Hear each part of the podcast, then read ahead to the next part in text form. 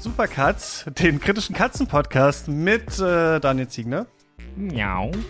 Und äh, wir reden natürlich über Stray und noch irgendwelche anderen Sachen. Ich bin Christian Eichler. Hi.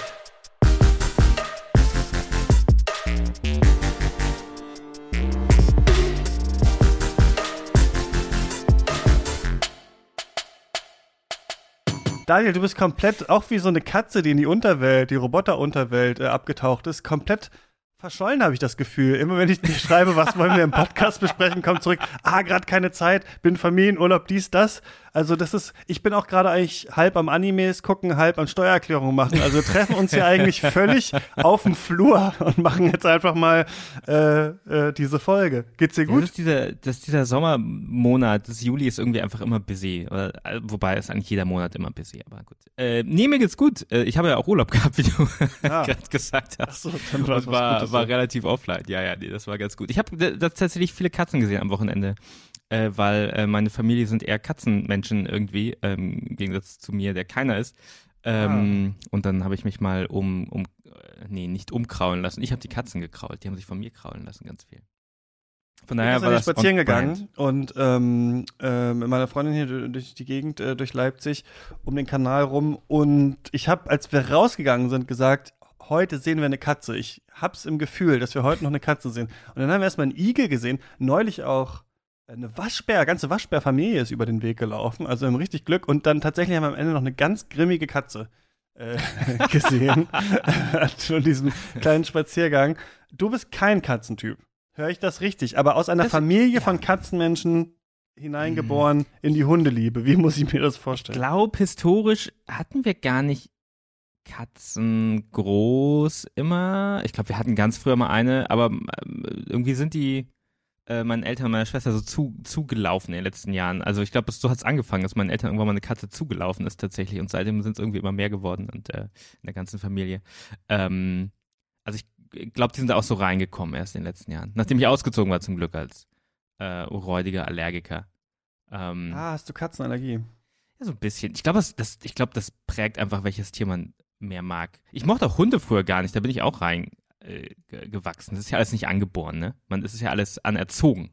Das ist ja alles äh, Nature und Nurture wahrscheinlich. Nature und Nurture, weiß, genau. Ja. Also die Allergie ist Nature und alles andere ist, ja. ist, ist, Nurture. Man braucht einfach ein paar, ja. ein paar nette Tiere um sich rum und dann All animals are beautiful. Ja, ich bin auch allergisch, deswegen machen, spielen wir Videospiele und machen Podcasts, weil wir gebrechliche Menschen sind, die man nicht, die man nicht zu nahe kommen darf. fallen sie, äh, fallen sie zusammen in einer Staubwolke. Und ähm, bei mir ist es aber andersrum. Ich komme aus einer Katzenfamilie und äh, bin aber auch Katzenmensch. Finde Katzen super. Ich mag Hunde überhaupt nicht. Es geht so weit, dass ich ähm, die Worte Wirklich? Hund, Hundi und sowas auf Twitter stumm oh. geschaltet habe, sodass ich aber auch keine Julian Reichelt-Disse oft mehr mitbekomme. Das ist ein bisschen schade. Aber ähm, nein, ich hasse jetzt Hunde nicht, aber ich, äh, es ist, ich habe Angst vor Hunden immer schon gehabt, auch als Kind und das nie richtig therapiert, weil ich nie so in weiß ich nicht, nie mit viel mit Leuten zu tun hatte, die Hunde hatten oder sowas. Es ist nicht ausgeschlossen, ja. äh, dass ich noch mal ähm, meine Hundeliebe irgendwann entdecke. Ich will das nicht äh, ausschließen, aber eher, ähm, ja, auch eher auf der Katzenseite. Hast du dich denn auf Stray gefreut? Weil Stray wird ja gerade gefeiert als so ähm, das Messias-Videospiel äh, aller Katzenmenschen. Das war furchtbarer. Ja, das ist ein äh, neues Spiel von Annapurna Interactive. Witzig, ne, dass wir wieder über die reden. Wir haben ja schon mal in einer äh, DLC-Folge auch darüber äh, gesprochen, dass komischerweise gerade bei denen äh, in Studios eine ziemlich schlechte Arbeitskultur herrscht. Wobei nicht Arbeitskultur, sondern ja doch, so ein bisschen. Aber es ist jetzt, wäre jetzt äh, zu weit, das nochmal zu vertiefen. Ähm, und äh, von Blue 12 Studio wurde das entwickelt. Und das ist so ein Spiel, ja, bei dem mir wieder aufgefallen ist, denn ich glaube, die große Frage dieser Folge muss sein, warum geht Stray so ab? warum ist das so das Phänomen geworden? Hätte man ja jetzt wirklich nicht so krass, glaube ich, äh, gedacht. Ich meine, bei Elden Ring hatten wir das ja auch erwartet, aber auch nicht so krass. Also es ist ja das erfolgreichste Spiel des Jahres immer noch und ähm, projected wahrscheinlich wird es das erfolgreichste bleiben, also Elden Ring jetzt. Und ähm, äh, bei Stray ist es ja so, dass Sony da so stark Marketing für gemacht hat. Also bei einem dieser frühen, ich weiß nicht, ob es direkt das erste war, ob es direkt dieses PS5 Reveal-Video war, hm, äh, PlayStation-Videos, da haben sie den Trailer gezeigt. Und ich habe das Gefühl, ich weiß nicht, ob es bei dir auch so ist, dass man dann die Sachen so mit Sony assoziiert und dann auf einmal einen Tag bevor es rauskommt, merkt, achso, das kommt ja auch für PC raus, cool. Das, ja. so, das war nämlich bei Sifu auch so. Also, ähm, diese, ich würde noch Returnal so vom Hype mit reinzählen, aber das ist eben tatsächlich nur Sony exklusiv gewesen. Aber man merkt so ein bisschen, das sind jetzt keine Spiele, bei denen Microsoft irgendwas dazugegeben hat, um die sich für den Game Pass zu krallen, sondern das ist jetzt diese Sony-Art. Und Stray ist ja auch ähm, in diesem, ich weiß nicht genau in welcher Stufe, wahrscheinlich extra, äh, in diesem PS Plus-Modell, ja. in diesem PS Plus Game Pass mit drin gewesen. Und ähm, deswegen fände ich es so interessant, weil man bei Videospielen ja oft gar nicht so genau vorher sagen kann, was schlägt jetzt ein und was nicht. Aber das Spiel ist halt ein riesen Meme geworden. Und ich habe mich da nicht drauf gefreut. Also ich fand das irgendwie nicht so interessant äh, eine Katze in so einer Cyberpunk-Welt zu spielen. Und ich fand, die ersten Gameplay-Videos sahen komisch aus. Also, dass man für jeden Sprung, den man macht, wird angezeigt A und dann äh, springt man da hoch. Ich konnte mir da nicht so richtig was drüber, drunter vorstellen. Ähm, war aber in Teilen dann doch recht angetan, als ich jetzt gespielt habe. Aber ich mag es eigentlich nicht so. Also ich gar nicht so, ja, keine Ahnung. Also ich fand es dann kurzzeit okay. irgendwie besser, als ich dachte, dass ich es finden würde und dann am Ende wieder nicht sind wir voll, voll am Brad. Ich habe es tatsächlich verfolgt seit, seit langem, langem, weil das ist ja schon ewig angekündigt. Noch bevor Stray hieß, ähm, war das ja angekündigt als äh, ah, HK Project ah, tatsächlich. Okay, interessant, das war schon länger. Mhm. Ja, 2015 wurde es wirklich angekündigt und wenn man an diesem Dev-Blog zurückscrollt, der nicht ab dem Punkt, wo die Entwicklung irgendwie professionalisiert wurde, nicht mehr wirklich äh, geführt wurde von dem Team, ähm, sieht man schon ganz früh Videos, die total diesen Stil wiedergeben. Läufst halt als Katze durch so eine ja, so eine neonbeleuchtete Cyberpunk-ische Welt. Ähm, das war irgendwie schon, schon immer da und ganz lange ging halt GIFs davon rum. Und das ist halt dann sowas, was, äh, wenn man so Indie-Devs folgt, wo immer so coole GIFs von neuen Projekten mhm. geshared werden, äh, ist das sowas, was da total gut ankam irgendwie, weil es sah schon damals spektakulär gut aus mit der Unreal Engine. Mhm. Indie-Spiele sehen normalerweise nicht Nee. Ähm, haben nicht diesen 3D-Detailgrad. Genau. Ich würde jetzt nicht, ich würde nicht gut oder ich versuche gut und ja. schön zu vermeiden, weil. Genau, wir meinen besonders äh, detailliert also technisch aufwendig. auf jeden Fall sehr, sehr genau. aufwendig. Ähm, genau, und im Endeffekt ist es, äh, hatte ich es da ein bisschen vergessen. Ähm, ja, und dann taucht das auf einmal wieder auf als so ein halber Sony-Exclusive. Und äh, ich glaube, Sony hat ja eigentlich nicht so das, nicht immer so das Händchen für Indie-Spiele. Während mhm. das, das ist ja eher so ein Ruf, den vielleicht eher Microsoft hat, aber mit Stray war, ähm, passt total gut ins Sony-Portfolio irgendwie und war ein gleich echter Glücksgriff, glaube ich, weil es ist jetzt wirklich das erste exklusive, also nee, das erste Spiel, das an Day One in diesem Abo erscheint. Ähm, und äh, ich glaube, es hat dann diesen, diese, diese große Aufmerksamkeit bekommen, einfach weil es irgendwie hm, Leute abholt mit guter Grafik und niedlichen Katzen und einfach die Reichweite von Sony. Ja, ich habe auch äh, das Gefühl, dass Xbox erst die waren, die Indie gepusht haben mit der 360. Dann ist eine kurze Zeit, so ein kurzes Niemandsland-Zeit gab, als es die Switch noch nicht gab, äh, als PlayStation sich das so ein bisschen rangerissen hat, so mit Hyperlight Drifter und irgendwie solchen Sachen, und man so das Gefühl hatte, ah, Microsoft verkackt vielleicht ein bisschen mit den Indie-Devs und sowas. Und dann kam diese Switch-Phase auf einmal, dass alle äh, zuerst auf die Switch wollten. Und jetzt habe ich so ein bisschen das Gefühl, die Switch verstaubt ganz schön. Ich habe meine auch verkauft. Aber äh, hat man Bock, die noch mal rauszukramen für ein Indie-Spiel? Aber ich glaube, ja, die meisten Leute schon. Ist ja immer noch super erfolgreich. Aber gerade ist nicht ganz klar, glaube ich, wo der neben dem PC genau der Indie-Fokus liegt. Ich würde sagen, man will am besten auf die Switch, aber man lässt sich natürlich auch einen guten, also man kann sich auch einen Game Pass-Deal andrehen lassen oder halt diesen, wahrscheinlich ähnliche Deals gibt es jetzt bei Sony, äh, um da ähm, äh, zu landen. Aber ja, an sich ja gut, wenn dadurch äh, Indie-Devs erstmal ihre Spiele irgendwie finanziert bekommen. Total. Und die haben jetzt ja dann echt sieben Jahre dran entwickelt, ähm, an diesem HK Project. Ähm, ja, äh, reden wir ein bisschen. Du hast schon gesagt, du magst es nicht so. Ähm, ich glaube, eine Frage an dich. Ja. Spiel mit einer Katze. Warum hat es 800 Jahre gedauert, bis jemand auf diese Idee gekommen ist. Ganz, ich meine das ganz ehrlich. Und natürlich sagen jetzt, ja, es gab auch irgendwie dieses äh, Spiel mit der Katze, dieses Metroidvania und es gibt noch dies und das und es gibt bestimmt was. Aber so ein richtiges Spiel, wo man eine Katze spielt, sich bewegt wie eine Katze, ja. durch so eine große Welt läuft wie eine Katze. Ähm, also das ist ja auch ein Grund, warum das Spiel so erfolgreich ist. Äh, und das fand ich schon krass, als ich gespielt habe. Ich dachte, ja gut, das liegt so ein bisschen, ich meine, dieses Untitled Goose Game war ja auch sehr erfolgreich. Äh, ja. Aber witzig, oder? Also hast du das auch kurz gedacht, dass das der Moment ist ja irgendwie genial. Ich, ich habe das irgendwie auf Twitter äh, dann auch gesehen, dass Leute meinen endlich ein Spiel mit der Katze und ich dachte, hä, es gibt doch schon Tausende und da habe ich überlegt und tatsächlich sind mir dann doch gar nicht mal so viele eingefallen. Ich finde es auch entsprechend überraschend, weil ich war irgendwie einfach intuitiv davon ausgegangen, gab es schon. Aber jetzt, wenn ich jetzt schaue, die einzigen erwähnt werden, sind, glaube ich, Cat Lateral Damage, ähm, was so ein mehr so Low-Poly-Indie-Spiel war, wo man als Katze irgendwie einen Raum verwüstet und äh, ja, vielleicht Neko Atsune, dieses, äh, dieses Mobile-Game, wo man einfach so ein, so ein Katzenhort äh, pflegt in so einem Clicker-Game. Ich glaube, es sind tatsächlich die einzigen.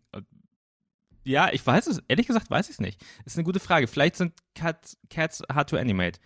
Um, und vielleicht ich ist halt, es wirklich ich so. so ein bisschen das Gefühl, dass das Event, also dass es diese Mischung halt schon macht, die ich aber dann am Ende nicht so ergiebig fand in dem Spiel, dass man einerseits so eine Gamer-Crowd abholt durch diese Neon-Ästhetik und diese ähm, ja, oder Cyberpunk-Ästhetik, wie du mhm. auch vorhin so gesagt hast, diese ganze Geschichte so, das hat so ein bisschen so einen Sci-Fi-Touch und gleichzeitig hat es aber diese Katzensache und die Katze macht auch Katzendinge tatsächlich und dadurch werden Leute auch so ein bisschen durch die Hintertür auch dazu gebracht, so ein Katzenspiel vielleicht auch zu spielen, weil es ist nicht so ein, es gab ja auch so Nintendo Dogs and Cats und solche Sachen, ja. so, also Spiele für so eine extra ganz, ganz casual ähm, Crowd und so ist es nicht und ich, wahrscheinlich haben sie das irgendwie ganz gut hinbekommen, dass es auch nicht nur ein Katzenspiel halt ähm, ist, ja.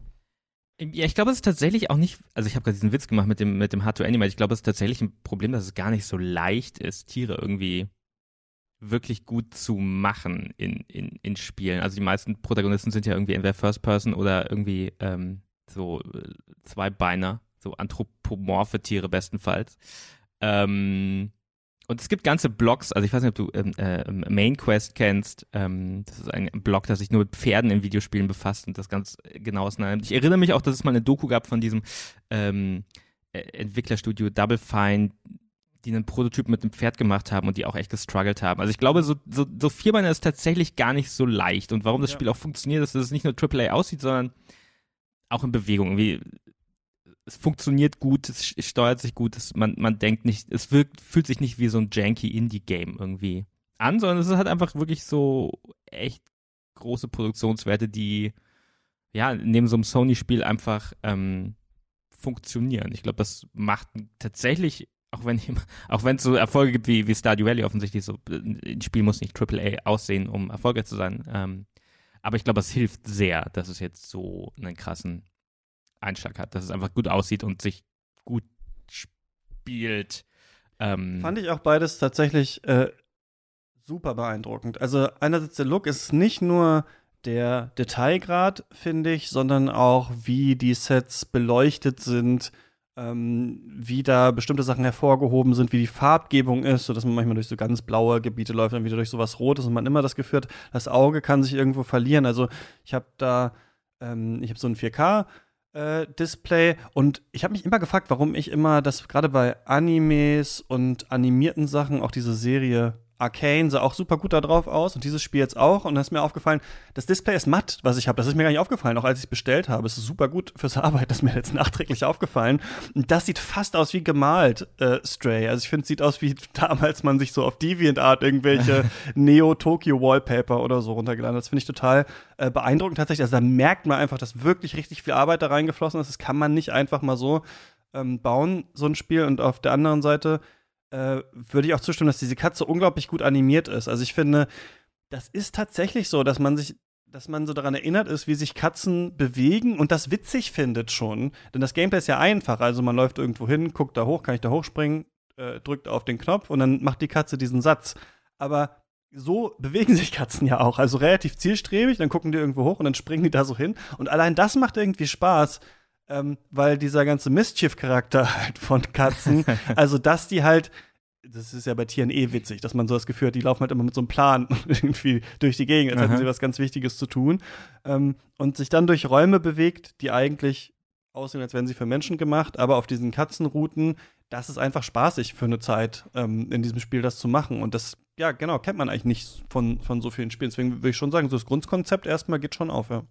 Ist ein, ist ein total spannender Perspektivwechsel und ähm, das, also wirklich im, im wahrsten Sinne des Wortes, weil man einfach diese Städte und diese Straßen, die kennt man ja, es sind halt so Beton, Slumviertel und Neonschilder und Geschäfte und, und Bars und das ist jetzt alles nichts furchtbar Originelles, ähm, aber man hat es halt in typischerweise im Videospiel nicht auf Schienbeinhöhe gesehen und das macht einfach das jetzt klingt, wirklich ein Unterschied. Plus, man ist halt so eine passive Figur in der Welt als Katze, ne? in dieser Welt voller, es leben keine Menschen da, wir können ja gleich ein bisschen auf die Story äh, eingehen. Also ein Roboter, ähm, aber man ist so eine, so eine, also man treibt aktiv dann die Story voran, aber eigentlich ist man ja so eine, so eine Außenperspektive. Man kommt einfach rein und will eigentlich nur wieder raus aus dieser Science-Fiction-Stadt, in der man da, in die man da reingestolpert ist. Ähm, und das ist wirklich was anderes, als wenn man in, weiß nicht, Deus Ex ähm, mit, mit einem Samurai-Schwert und Maschinengewehr in eine Bar die Tür eintritt, äh, wenn man halt durch, durch die, die offene Klotür hinten schleicht, irgendwie durchs, durchs Fenster springt ähm, und alles so ein bisschen ja, aus der Distanz beobachtet. Das ist wirklich ein interessanter Blick auf dieses ja doch sehr abgelutschte Genre. Und ich frage mich immer noch, ähm, ob dieses Spiel wirklich eine interessante Perspektive auf Cyberpunk hat oder ob es wirklich einfach nur, ob Cyberpunk so ausgespielt ist als Genre, gerade in Videospielen, ähm, dass man sich einfach über alles freut, was ein bisschen anders ist. Mhm. Ja, du hast auf Twitter ja äh, das auch nochmal geschrieben, ich glaube heute. Ähm, eine Debatte angestoßen. Eine Debatte angestimmt. 300 Siegel, andere sind mit aufgesprungen, äh, ob Cyberpunk so ein bisschen an seinem ja, ästhetischen Endpunkt hier angekommen oder beziehungsweise an dem Punkt angekommen ist, dass es wirklich nur noch eine Ästhetik ist, die man halt auf alles Mögliche draufschmeißt. Es gab noch diesen Kotaku-Artikel, dass es wieder so asiatische Kultur halt essentialisiert. Den gibt es ja immer oft gegen Cyberpunk, ne? Weil offensichtlich, also ähm, hm.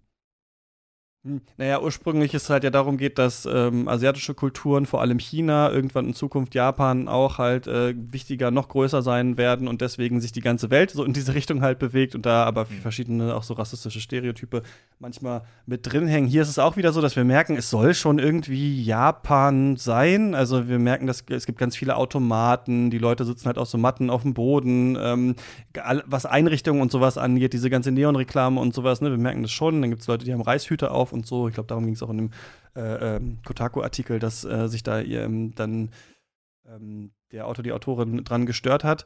Ähm, und die Frage ist, erzählt es jetzt hier viel Neues mit? Du hast ja schon ganz kurz gesagt, man wird in diese Welt reingeworfen. Die Katze ist eigentlich mit ihren äh, mit anderen Katzen unterwegs, fällt in so ein Loch rein. Rudel und, bei Katzen eigentlich? Was? Ah, ähm, ah, das habe ich mir irgendwann, habe ich mich mal, glaube ich, damals auch für den Pencast darüber. Ich glaube nicht, warte mal. Entschuldigung, aber es ist so eine Frage, die mich wirklich. Ich liebe diese, ja, ja, ja, ja. Ein Wurfkatzen ist es. Ah, das ist okay. schön. Ja, ich habe, das finde das nämlich auch sehr, sehr witzig, genau. Aale, ein Schwarm, Ameisen, eine Kolonie, Bakterien. Ich frage dich mal ein paar ab. Bakterien, was denkst du? Äh, sowas wie Kolonie oder sowas bestimmt. Kultur. Äh, Kultur Kolonie ja, ist auch bei Bibern zum Beispiel. Büffel? Oh Gott, ist ein, nee, äh, kein Rudel. Oh Gott, äh, ähm, ich hab's auf der Zunge. Ja. Äh, ich komme nicht drauf. Herde, willst du? Herde, natürlich. Sagen. Ja, genau. Ja, hier wollte ich und, wirklich. Ähm, ja, Ratten übrigens in einer Sippe und Paviane in einem Trupp. Äh, gut, dass wow. wir das auch geklärt Wer haben. denkt sich so Okay, das ist ein anderes Thema, anderer Podcast, aber ein spannendes Thema.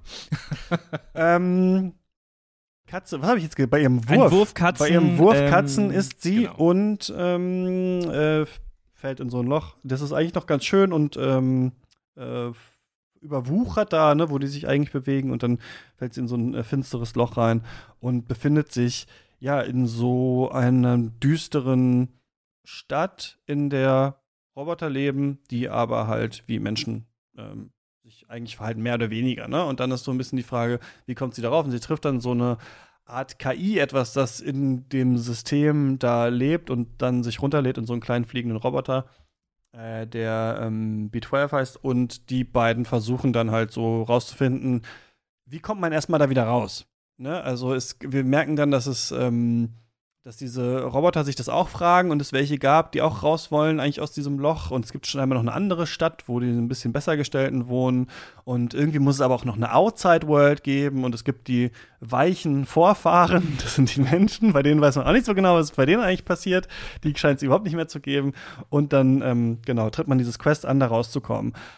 Und hier ist schon das erste Ding, was mich total genervt hat an dem Spiel, ist, dass die Katze dann so ein richtiger Protagonist ist in dieser Welt, mit der alle sprechen. Ich fand, dass man da schon direkt diesen Witz eigentlich, dass man eine Katze ist, versucht hat einzuhegen, dadurch, dass man wieder ein Videospielprotagonist hm. wird. Also ich hätte es besser gefunden, aber das kann ich jetzt im Nachhinein natürlich immer sagen, man weiß, wie das Spiel ausgesehen hätte. Aber ich, das war für mich der erste enttäuschende Moment, als der Roboter dabei ist, man das Sprachmodul hat, man kann einfach wie in einem normalen Point-and-Click-Adventure überall hingehen, jeden anquatschen und niemanden juckt das so richtig, dass man eine Katze ist. Ja. Und ich fand das irgendwie blöd.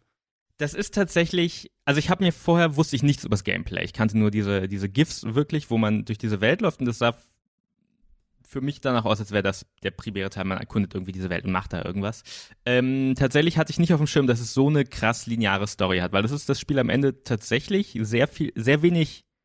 Also es heißt ja Stray, also herumstreuen, mhm. und es ist ja tatsächlich sehr wenig herumstreuen. Es oh, gibt drei. Kritik direkt am Namen. Ja. Ah. Es gibt, es gibt halt diese drei äh, größeren Gebiete, wo Roboter leben, wo man herumstreunt, ähm, die meines Erachtens die mit die besten Teile des Spiels sind. Äh, und die sind verbunden leider mit sehr, sehr linearen, ja, so dem Versuch, so ein bisschen Action und Gameplay reinzubringen. Ja. Ähm, es gibt so Schleichlevels, wo man Monstern ausweichen muss oder so Wachdrohnen später. Man muss dann auch teilweise irgendwie Puzzles lösen, die ähm, man, man hat so wirklich so Fluchtlevels, wo man wirklich einen, einen langen Tunnel runterrennt und einfach nur Monstern ausweichen muss. Und das diese Stellen alle, die fühlen sich wirklich an, auch, auch wenn ich gerade gesagt habe, das Spiel sieht wirklich aus wie ein PlayStation 5 Spiel. Ähm, wirklich Current Gen. Ähm, das spielt sich einfach wie so ein PlayStation 2 Shovelware Game, wenn ich ehrlich bin. Das ist wirklich ähm, fernab von inspiriert. Ähm, aber es gibt zum Glück eben diese drei großen Regionen und die sind meines Erachtens wirklich der Kern des Spiels. Und ich, ich, ich wünsche mir auch total im Nachhinein, ich glaube, da, da bin ich total bei dir, dass das der Kern des Spiels wäre, dass man einfach als diese Katze diese Roboterwelt erkundet und nicht diese, diese Story hat, dass man die Welt retten muss am Ende mehr oder weniger, ähm, dass man diesen Roboter-Buddy hat, der einem übersetzt, sondern dass man wirklich dieser Fremdkörper ist, weil das sind die stärksten ähm, Stellen, wenn man so ein bisschen in seinem eigenen Tempo, ja, so, so, so ein Häuserblock im Endeffekt ja erkunden kann und einfach schaut, wie leben diese Roboter, wie haben die sich ihre ihre Postapokalypse gestaltet. Und man lernt ja auch so viel über die Roboter. Ähm, das finde ich, glaube ich, auch den spannendsten Aspekt an der, an der Welt, ähm, dass diese Roboter halt nach den Menschen leben und nach dem, wie auch immer das ist, das große Mystery, Untergang der Menschen ähm, oder Abschied der Menschen, ähm, ja, menschlich geworden sind und sich das so ein bisschen herleiten, wie mhm. menschlich sein geht. Und ähm, das schon auch sehr, sehr witzig und die sind so naiv kindlich irgendwie, die sind so am, am Lernen und gucken sich irgendwie an, wie die Welt aussieht und versuchen dann ja daraus einen Schluss zu ziehen, wie man wohl lebt als Mensch. Irgendwie, es gibt eine Stelle, wo es, glaube ich, am deutlichsten ist, ist so, immer wenn es um Essen geht, weil die ja nicht essen müssen, mhm. ähm, aber sie kochen trotzdem, weil mhm. diese ganzen menschlichen Häuser haben einfach so viel Setup dafür und scheinbar macht man das einfach, weil es gibt überall Restaurants und Küchen. Ähm, Genau, das sind die, die, die totalen Stärken des Spiels und ich, den Teil dazwischen würde ich am liebsten einfach schon wieder, habe ich schon wieder vergessen, glaube ich. Könnt ihr nicht sagen, wie viele Fluchtszenen es gab. Ja, der Teil dazwischen spielt natürlich auch in den tollen, ähm, völlig unausgelitschten Settings, die wir alle lieben, die Kanalisation, die oh. Fabrik und ich glaube, ah. das Gefängnis oder Gefängnis, so. ja. wow, Sogar endlich. So komplett enttechnologisiertes Gefängnis, wo man wirklich dann wirklich ganz klassisch wieder so ähm, rostige Schlüsselbünde hat auf einmal. Was ich fand das, also muss ich wirklich sagen, so scheiße. Also ich habe das wirklich ganz oft dieses Spiel so ausgemacht und gedacht, oh nee, ich habe überhaupt gar keine Lust, das weiter zu spielen. Und dann am nächsten Tag, ach komm, guckst du mal, was weiter passiert. Und das dauert ja, so reine Spielzeit hatte ich am Ende ganz wenig. Ähm, aber gefühl, angefühlt hat sich trotzdem wie zehn Stunden bei mir, weil diese irgendwelche Ausweichmissionen und Versteckmissionen und diese ganzen Sachen mag ich nicht. Aber mein Problem ist halt, ich mag auch diese andere Art von Game Design nicht. Erkunde eine Welt, quatsch mal mit jedem, alle erzählen dir irgendwas. Da bin ich dann auch zu ADHD-mäßig für. Ich will schon auch nur irgendwas machen können immer. Ich brauche schon irgendein Verb, das mehr ist als guck dir das nur an oder liest dir das nur durch. Das anderen geht das gut rein.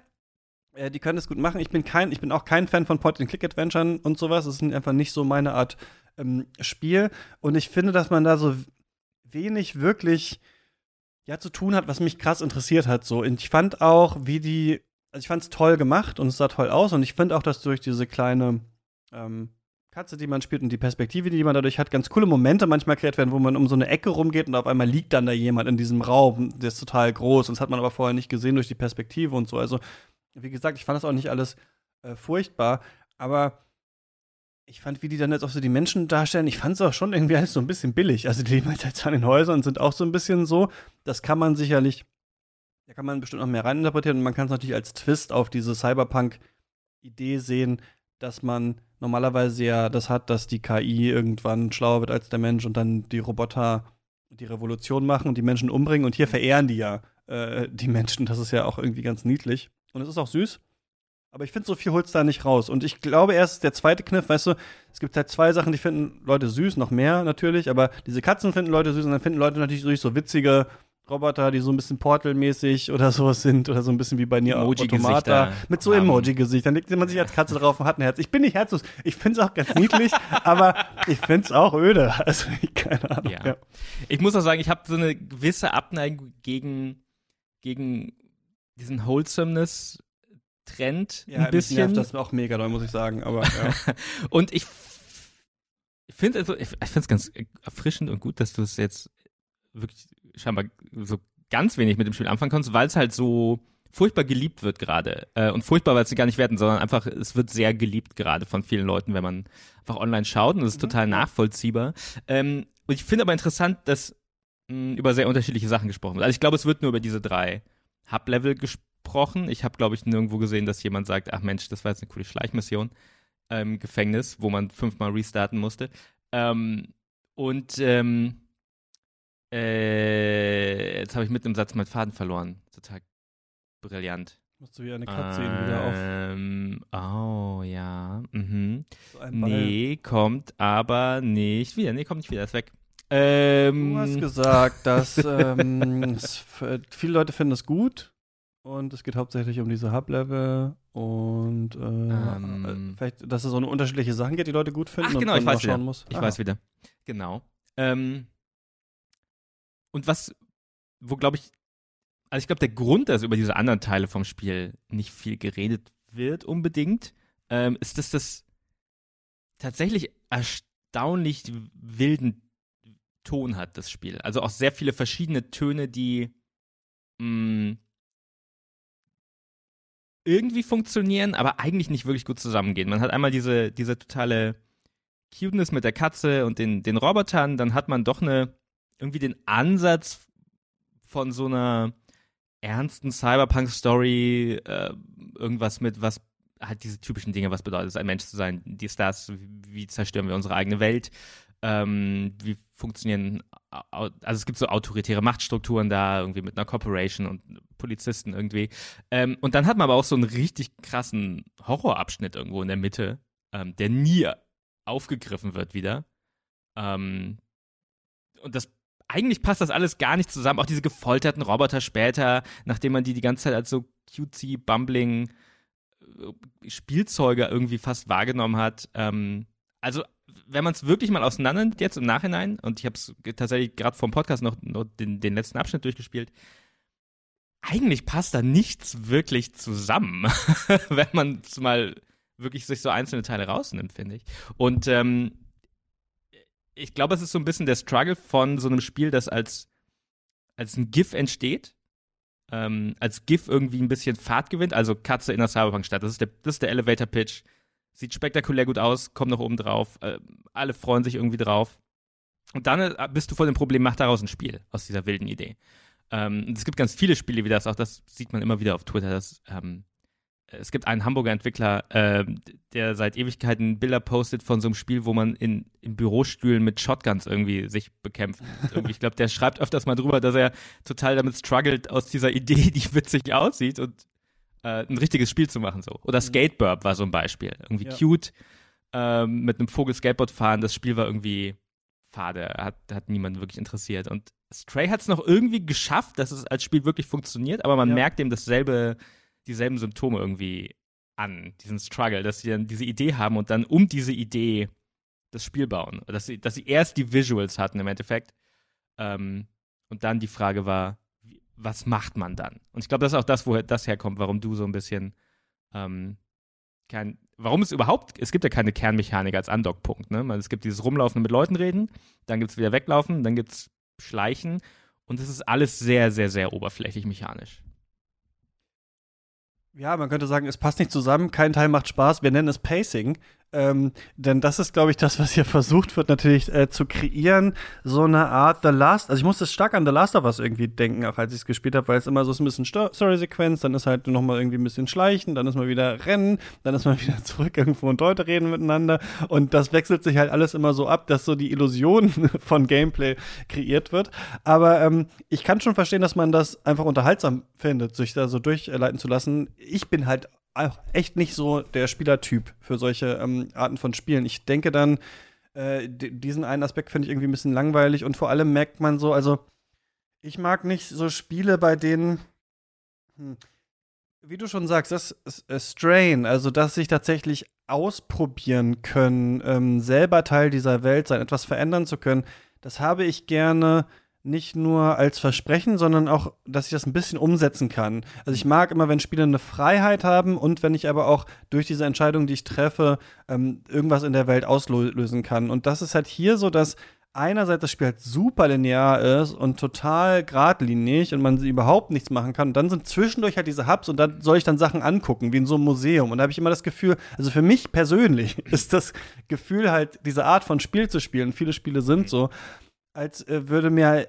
einerseits jemand hinsetzen und sagen, du musst jetzt diese drei Excel-Tabellen ausfüllen, danach darfst du dir in diesem Raum fünf Bilder angucken. So, und ich denke ja. dann so, okay, aber kann ich nicht auch irgendwie, was, kann ich nicht vielleicht selber ein Bild malen oder kann ich nicht irgendwie das ganze Museum oder äh, am Ende noch entscheiden, welche, welche Exponate kommen hier raus, welche rein und so. Also ich merke, ich will dann immer so ein bisschen mehr, mir reicht es dann nicht so richtig. Aber trotzdem finde ich es in Teilen ähm, äh, ganz interessant. Und ich verstehe aber auch, was du meinst, ja, dass es so eine simple Idee ist, die man dann halt mit sehr viel Polish ähm, solange politisch das einigermaßen mhm. klappt. Ich fand ein paar Sachen nicht schlecht. Also ich fand zum Beispiel äh, fast irgendwann dieses ganz simple Gameplay ganz witzig. Also zum Beispiel gerade das Ende, das auch nur echt so simpel ist, dann passiert was, dann ist es fertig. Hat mich irgendwie sehr bewegt, weil es ähm, etwas nicht eingelöst hat, äh, von dem ich dachte, dass es, dass es passieren würde. Und das fand ich, also alle, die es durchgespielt haben, wissen jetzt wahrscheinlich, was erwartet man, was passiert dann wirklich am Ende.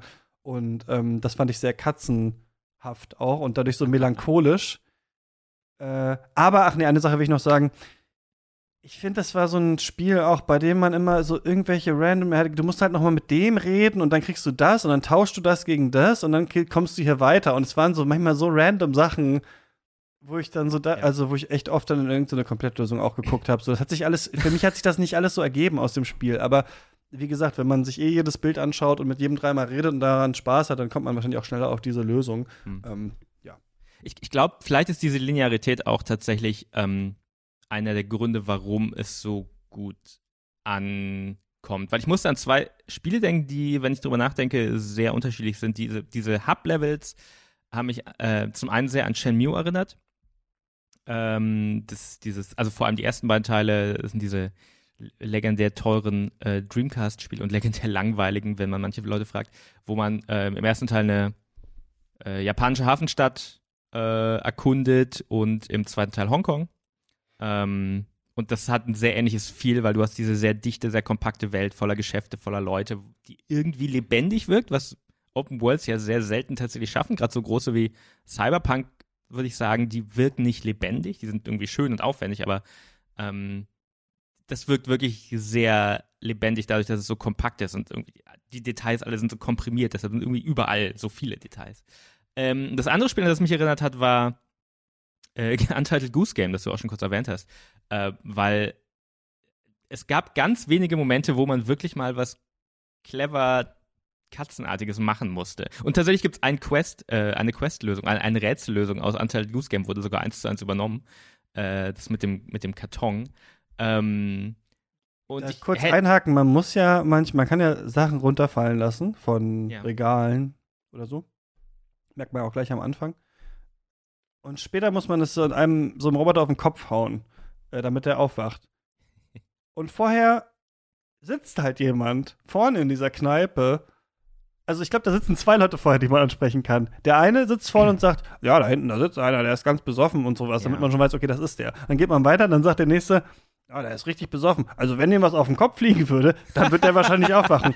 Und einerseits, und dann bin ich reingegangen, hab's gemacht und dachte, das ist ja blöd. Andererseits muss ich sagen, wäre ich auch nicht selber drauf gekommen, das zu machen, weil das Spiel halt nicht sagt, ja.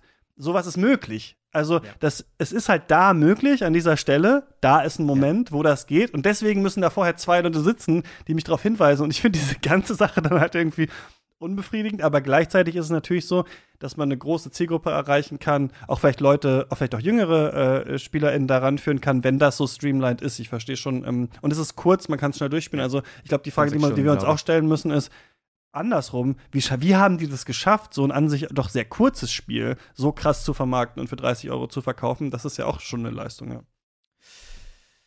Ja, ich glaube, da kommt viel, viel zusammen. Ich glaube tatsächlich, an, dass es so gut ankommt, hat auch was mit dieser Ge Gefahrlosigkeit zu tun des Spiels. Also sowohl das, bis auf diesen einen krassen Horrorlevel, der eigentlich auch nur ästhetisch ähm, sehr, sehr beunruhigend ist, hat das Spiel ja keine wirkliche Fallhöhe. Äh, diese, es gibt super viele Checkpoints, wenn man in diesen Schleichsequenzen, da kann man sich irgendwie durchbeißen. Ähm, die Monster sind sogar irgendwie cute, also irgendwie alles ist ja cute, das ist ja nicht Mhm, ja. Nicht, nichts ist gefährlich wirklich an dieser Welt, auch wenn das die Story das manchmal einem sagen will. Ähm, und aber auch das Gameplay. Es ist das, was du gerade beschreibst, ist eigentlich auch genau das im Gameplay. Es gibt keine, äh, man läuft nie Gefahr, dass man irgendwie überfordert ist oder dass man, ähm, es klingt jetzt gemein, aber dass man, man muss nicht so wirklich viel selber denken, ehrlich gesagt. Die Rätsel sind sehr einfach, es ist alles sehr klar kommuniziert, ähm, was man machen muss. Also man, man fliegt auch einfach total gut dadurch, ähm, weil es eben, ja, wie, wie so ein Last of Us tatsächlich ist, so sehr, sehr klar inszeniert. Ähm, und diese Stellen, die ich am besten finde, die sind da, die sind fast gar nicht der Hauptteil des Spiels, sondern mehr so ein Aufatmen, ähm, wenn man es wirklich in der in diesem Pacing betrachtet. Ähm, am besten ja. finde ich, glaube ich, die ähm, Stellen, bei denen man wirklich sich fragt, wie komme ich da jetzt rein?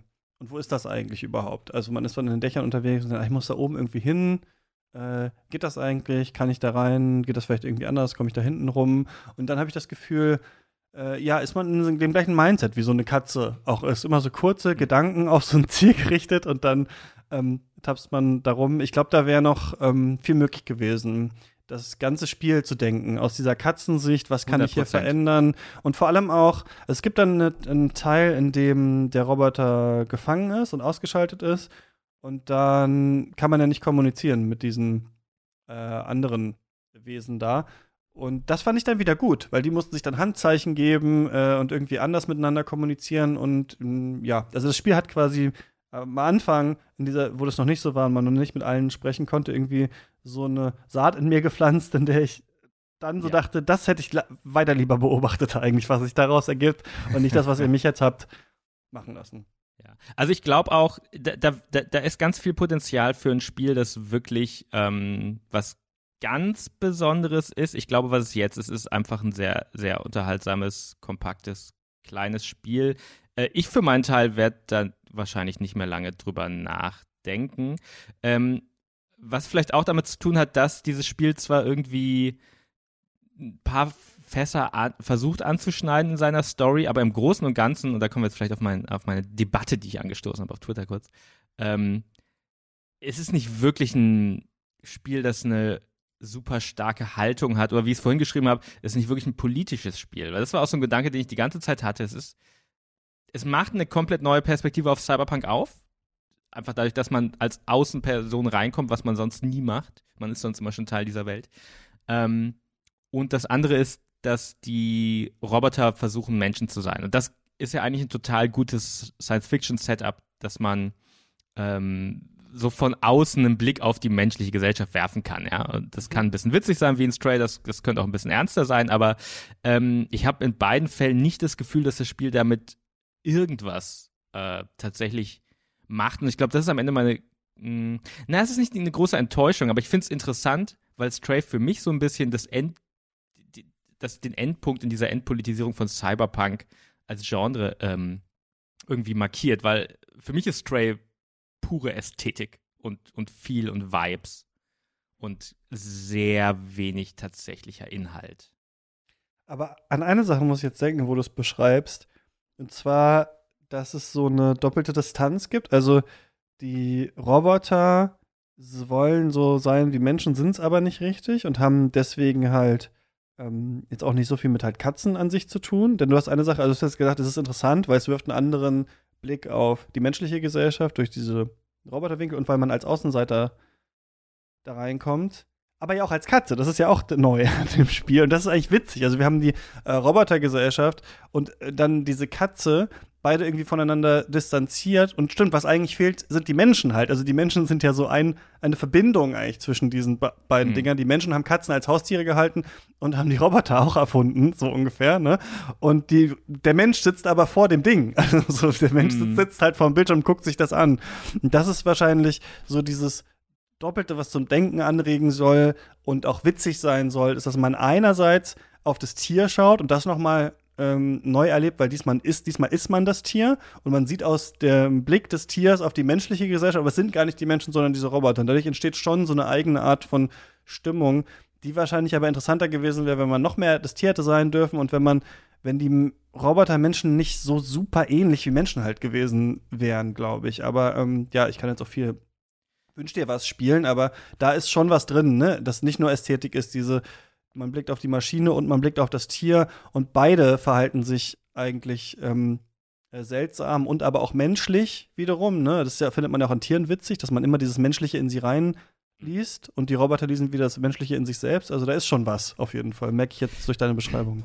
Ja, da, da, hm, da ist was, wenn, man's, wenn man möchte, dass es da ist. Also ich glaube, man muss sehr viel selber mitbringen. Das ist äh, würde ich dem Spiel unterstellen, ähm, weil es schneidet ganz viel an, aber durch diese Tonschwankungen finde ich nicht, dass das Spiel. Also ich habe dem Spiel ja heute vorgehalten, es wäre äh, schon vorgehalten, es wäre eher es wäre hm, unpolitisch ist so ein äh, großes Wort und auch nicht das Richtige, also, weil natürlich hat das ist das Spiel politisch, aber ich glaube, die MacherInnen sind nicht reingegangen und haben gesagt, wir ähm, das wollen wir irgendwie vermitteln. Ich habe das Gefühl, alles, was an Politik in dem Spiel drinsteckt, kommt einfach nur durch die Ästhetik mit. Also du hast immer so ein, du hast so ein Grundrauschen an irgendwas mit Transhumanismus und irgendwas mit äh, Autoritarianismus in Cyberpunk immer drin.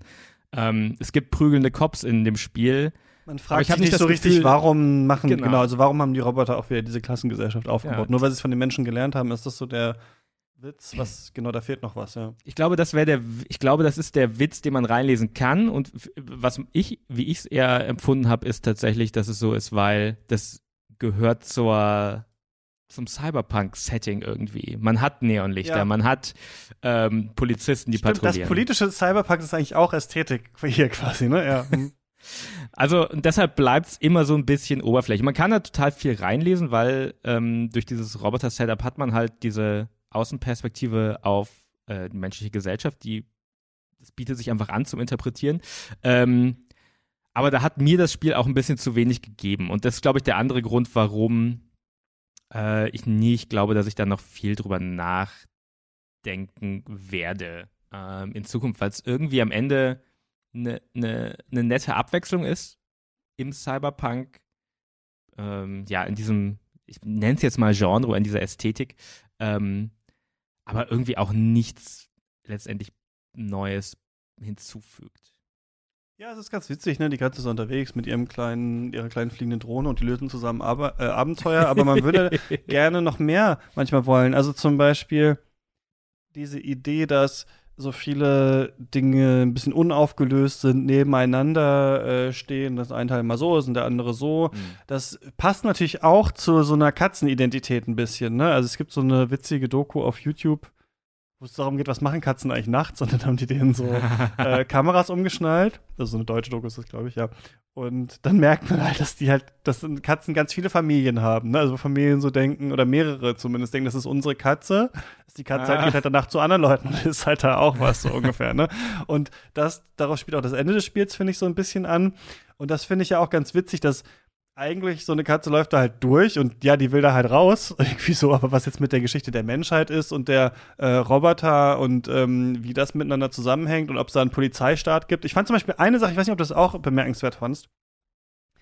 Äh, es gibt da eine Szene, wo auch so eine Polizeikontrolle, glaube ich, ist und ein Roboter ist irgendwie an der Wand und äh, hält dem mhm. anderen eine Knarre an den Kopf oder irgendwie sowas so. Und dann war ich so geprimed, dass ich dachte, shit, jetzt muss ich vor dem fliehen oder so. Aber du kannst einfach durch die Beine durchlaufen, weil du bist ja eine Katze, ja. ist dem ja scheißegal, was du, was du machst. So. Da dachte ich kurz, ah, das ist clever. Also hier geht was einfach so, wo normalerweise ein Hindernis wäre. dann fand ich das ähm, witzig. Aber dass dieser, ähm, dass wir direkt den Roboter treffen, ich nenne die mal beide Roboter, der ist ja eigentlich ähm, ja so eine Drohne, äh, Bewusstsein, das in die, äh, das in die, in die ins System hochgeladen wurde, dass der einen direkt anspricht. Auch auf was eigentlich? Ist das eigentlich dann die Katzensprache, die wir lesen können? Dann sind wir einfach so ein Videospiel. Das finde ich einfach so ein bisschen blöd. Ich glaube, da hätte man ja viel mehr draus machen können. Aber langsam ähm, äh, wiederhole ich mich so ein bisschen. Ja, also ähm, wir wirken jetzt wahrscheinlich eh wie so die, die, die äh, Grumpy Gamer-Typen, die das cute Holz Game so. wie. Und wenn man, dann, dann, findet man alles schlecht und das ist einfach so. Tut mir leid, ich fand auch Teile gut, wenn ihr das super fandet, aber ich äh, fand auch vieles blöde an dem Spiel. Also, ja, äh, also ich glaube, man erkennt daran, dass über welche Teile gesprochen wird, dass es, ähm, ja, ich glaube, es ist ein Spiel, das gut jetzt in, in, in die Zeit passt. Irgendwie, es bedient ganz viele Bedürfnisse irgendwie, weil es ist gleichzeitig irgendwie wholesome, es ist gleichzeitig dystopisch. Wir haben in letzter Zeit viel über äh, so Sachen wie Solarpunk und oh, erinnerst du dich nach, nach Hope Punk gelesen und irgendwie dieses Spiel habe ich das Gefühl, Hope Punk war so eine, vor ein paar Jahren so eine hat irgendein Autor mal äh, entworfen, diesen Begriff, und ähm, kann man alles nachlesen, die Debatte, die es damals gab. Ähm, aber ich glaube, dieses Spiel pickt sich einfach alles zusammen, macht einen sehr, sehr wilden Cocktail und schafft es irgendwie mit so ansatzweise AAA-Polish, das ähm, trotzdem zu einem Gesamtwerk hinzukriegen. Und deshalb, ähm, deshalb funktioniert das einfach, glaube ich, sehr gut, dieses Spiel, weil es, es hat so, ähm, es hat so ein bisschen Environmentalism, kannst du reinlesen. Es hat aber auch irgendwie dieses wholesome ähm, wir bauen die Gesellschaft zusammen neu auf und besser äh, Dinge. Das sind, sind alles sehr zeitgeistige Sachen. Und ich glaube, das ist alles Sachen, die von außen reingebracht werden, aber dieses Spiel bietet einfach dadurch, dass es so ein bisschen wilder Mix ist in, in der mhm. Tonalität, äh, glaube ich, genug Projektionsfläche dafür. Ähm, ich glaube, das ist bei mir merke ich nichts, was ich glaube ich, so stark an Videospielen suche oder was ich sowieso an Popkultur stark suche, diese Wholesomeness. Deswegen stehe ich auch immer neben diesem Wholesomeness-Diskurs und verstehe nicht ganz, was so gemeint ist. Also ich glaube, weiß ich nicht, wenn ich irgendwie also ich treffe mich dann mit Leuten und trinke ein Bier oder weiß ich nicht, oder gehe was essen oder so. Und ich ins Spielen will ich dann immer irgendwas machen. Ich weiß auch nicht, ich habe nicht das so, dass ich auch so neulich habe ähm, haben wir auch mal gesagt, können wir gucken mal irgendwie so eine Serie, die echt ein bisschen auch blöder aussieht, wo man nicht nachdenken muss und keine Ahnung was. Und dann haben wir das auch gemacht. Aber ich hab, dann bleibe ich auch nicht dran, merke ich. Also ich merke immer, sobald sowas so nur so wholesome und irgendwie so düdelig ist, mache ich dann auch nach drei Folgen wieder aus oder sowas. Ich kann das mhm. dann auch nicht so hypen. Also das, für mich ist das gar nicht so das Ding. Nicht, dass ich nur mich mit Sachen beschäftige, die schwierig oder anspruchsvoll oder sonst was sind, aber ähm, ich brauche nicht so diese diese Escape-Sachen. Aber vielleicht ist es auch so, weil eh Popkultur ein Teil meiner Arbeit ist, ähm, dass ich nicht dann davon dann so ein Escape in der mhm. Popkultur brauche. Ich denke dann immer, oh Gott, ich muss das alles noch gucken und spielen, dann mache ich das jetzt mal lieber schnell. dann kann ich heute Abend was anderes machen. ähm, ja. Ja, mir geht's, mir geht's, mir geht's äh, ähnlich, aber äh, ja, was soll man sagen? Ähm, freut mich, dass es so gut äh, ankommt. Ich glaube nicht, dass wir noch lange über dieses Spiel reden werden. Ich glaube auch nicht, dass es große Trends anstoßen wird, außer dass es vielleicht äh, bald einen also was ich predikte, es gibt in den nächsten zwei Jahren einen leichten Boom an Katzenspielen und äh, Katzen-Sci-Fi Mashups vielleicht. Hundespiel warte ich noch drauf, weil es gibt seit auch ähnlich, ähnliche Zeit, 2015 wurde ein Hundespiel angekündigt namens, ähm, ich glaube, Roam Free heißt das, äh, das sehr viel low-poliger aussieht. Ja, ja, heißt ganz ähnlich, ähnliche Zeit angekündigt. Und das ist eher ein Spiel, das mich dann wieder spielerisch abholen würde, ähm, weil man da tatsächlich, ich glaube, es ist so ein bisschen roguelike dass man in so einer generierten Stadt halt äh, so ein bisschen versucht zu überleben als Hund. Das heißt, stärker Fokus auf Gameplay. Ich glaube, das würde mich dann mehr abholen. Ähm, falls das irgendwann rauskommt. Vielleicht ist das einfach Lost. Vielleicht hätten die einfach auf ja. Unreal Engine setzen sollen. ich bin auch nicht sicher, welche Lehre man. Einerseits ist Stray ja nicht so groß. Dadurch würde ich einerseits sagen, Double-A, kleinere Spiele haben auch einen Markt und äh, können richtige Hits werden, aber andererseits ist es halt auch total aufwendig gewesen, das zu machen. Ne? Also ich weiß nicht genau, welche Lehre man daraus zieht. Auf jeden Fall muss nicht alles krass Gameplay haben, einen Upgrade-Tree und irgendwas Besonderes, wenn das die Leute ästhetisch und und so catcht, ne? Also das ist schon, ich finde es schon irgendwie ein bisschen besonders, so, weil es nicht so ein Gamer äh, Game eigentlich ist und trotzdem auf der PS5 so stark vermarktet ja. wurde. Also und da auch nicht sowas hat wie, weißt du, ja, Stardew Valley, dass man da jetzt irgendwie besonders sich drum kümmern muss um irgendwas oder so. Ähm, ja, ein kleineres Story-Spiel einfach. Es, insofern, vielleicht ist das noch eine andere Prediction. Wir kriegen vielleicht wieder den Double-A-Diskurs, den wir bei Hellblade damals hatten, wo ähm, plötzlich die Erkenntnis kam, ähm, man kann Indie-Spiele mit annähernd AAA-Produktionswerten machen, ähm, wenn man es kleiner macht halt. Ähm, und da muss man, dauert dann trotzdem noch sieben Jahre, das zu entwickeln scheinbar. Ähm, aber das, das könnte sein, dass das wieder diskutiert wird, aber ich, bef ich befürchte tatsächlich nicht. Ich glaube, diese Spiele werden alle paar Jahre aufpoppen, wo man merkt, okay, es kann sowas wie, wie ein Uncharted geben und es muss nicht 40 Stunden lang sein und es muss nicht die höchsten Stakes der Welt haben. Das kann auch ein bisschen witzig sein, das kann ein bisschen unerwartet sein. Ähm, aber ich glaube, das wird keine nachhaltige äh, Lehre sein, die irgendwer draus zieht. Ich glaube, die Lehre wird eher sein, dass wir in den nächsten paar Jahren sehr, sehr viele Katzen in die Games sehen werden. die halt dann versuchen, den Erfolg äh, aufzuspringen. So, so, ist es, glaube ich, ähm, ja, so ist, das ist, glaube ich, eher die Dynamik. Ich glaube nicht, dass irgendwelche Studios jetzt anfangen und sagen, okay, wir setzen unsere cute kleine Indie-Story-Idee ähm, auf so einem Niveau um. Ja, aber ähm, trotzdem, also Sony wird es gemerkt haben. Das ist, äh, sehr, ist, glaube ich, das bestbewertete Spiel auf Steam auch 2022. Und ich glaube, das meist gewishlistete war das. Also das wird, das werden sich schon Leute äh, gemerkt haben. Aber welche Lehren sie daraus ziehen, genau, das sehen wir dann erst. Ich glaube, auch da kann man die Lehren rausziehen, die man möchte, weil es hat nicht das eine Gameplay, es hat nicht den einen klaren Ton. Es ist, es ist halt ein sehr, wenn man es wirklich mal zerlegt, ein recht wirres Spiel. Ähm, und ich glaube, es lässt sich, du kannst auch, so wie du reininterpretieren kannst in die Story, was du willst, mhm. kannst du als Lehre rausziehen. Ich muss sagen, dieses Skatebird, dann dieses mit dem Hai, der Man-Eater oder was und ja. so, die sind auf jeden Fall alle nicht gefloppt, glaube ich, die Spiele, oder? Also zumindest, äh, also wenn Goose ich Game jetzt, war ein ähnlicher Hype damals. Genau, Goose ähm. Game, äh, wenn ich Ge Geld hätte, würde ich sagen, wir müssen, welches Tier ist noch cool? Ich glaube, irgendwer hat auch den Artikel gerade gemacht. Was ist versucht, äh, wissenschaftlich auszurechnen, welches Tier das nächste ist? Ich glaube, sie sind beim Frettchen, glaube ich, gelandet, dass das Frettchen ein Spiel bekommt. Und früher hatten wir ja diese ganzen Plattformen, ne, äh, Gags und Crash Bandicoot und weiß ich nicht was, aber die waren so anthropomorph und ich glaube, wir müssen jetzt eher dahin gehen zu sagen, nee, die Tiere müssen eigentlich sein wie Tiere, aber es darf nicht so ein The Wild Hunt Spiel oder so ein Streichel dein Hund auf der Couch, sondern das Tier ist der Protagonist. Und da glaube ich auch, Ne, Tunic, das war schon wieder die falsche Richtung. Wir brauchen den, ach, der Fuchs gibt es, glaube ich, auch schon, ne, irgendein Spiel. Aber das brauchen wir. Aber de, ja. das Tier muss sich wirklich ein bisschen auch verhalten wie das Tier und dadurch witzig sein. Und das ist, finde ich, schon auch das Witzige an Stray, ja. dass die Roboter da alle irgendwas zu tun haben. Aber das hat eine Katze, man latscht halt durch und dann am Ende ist man da wieder raus aus der Nummer.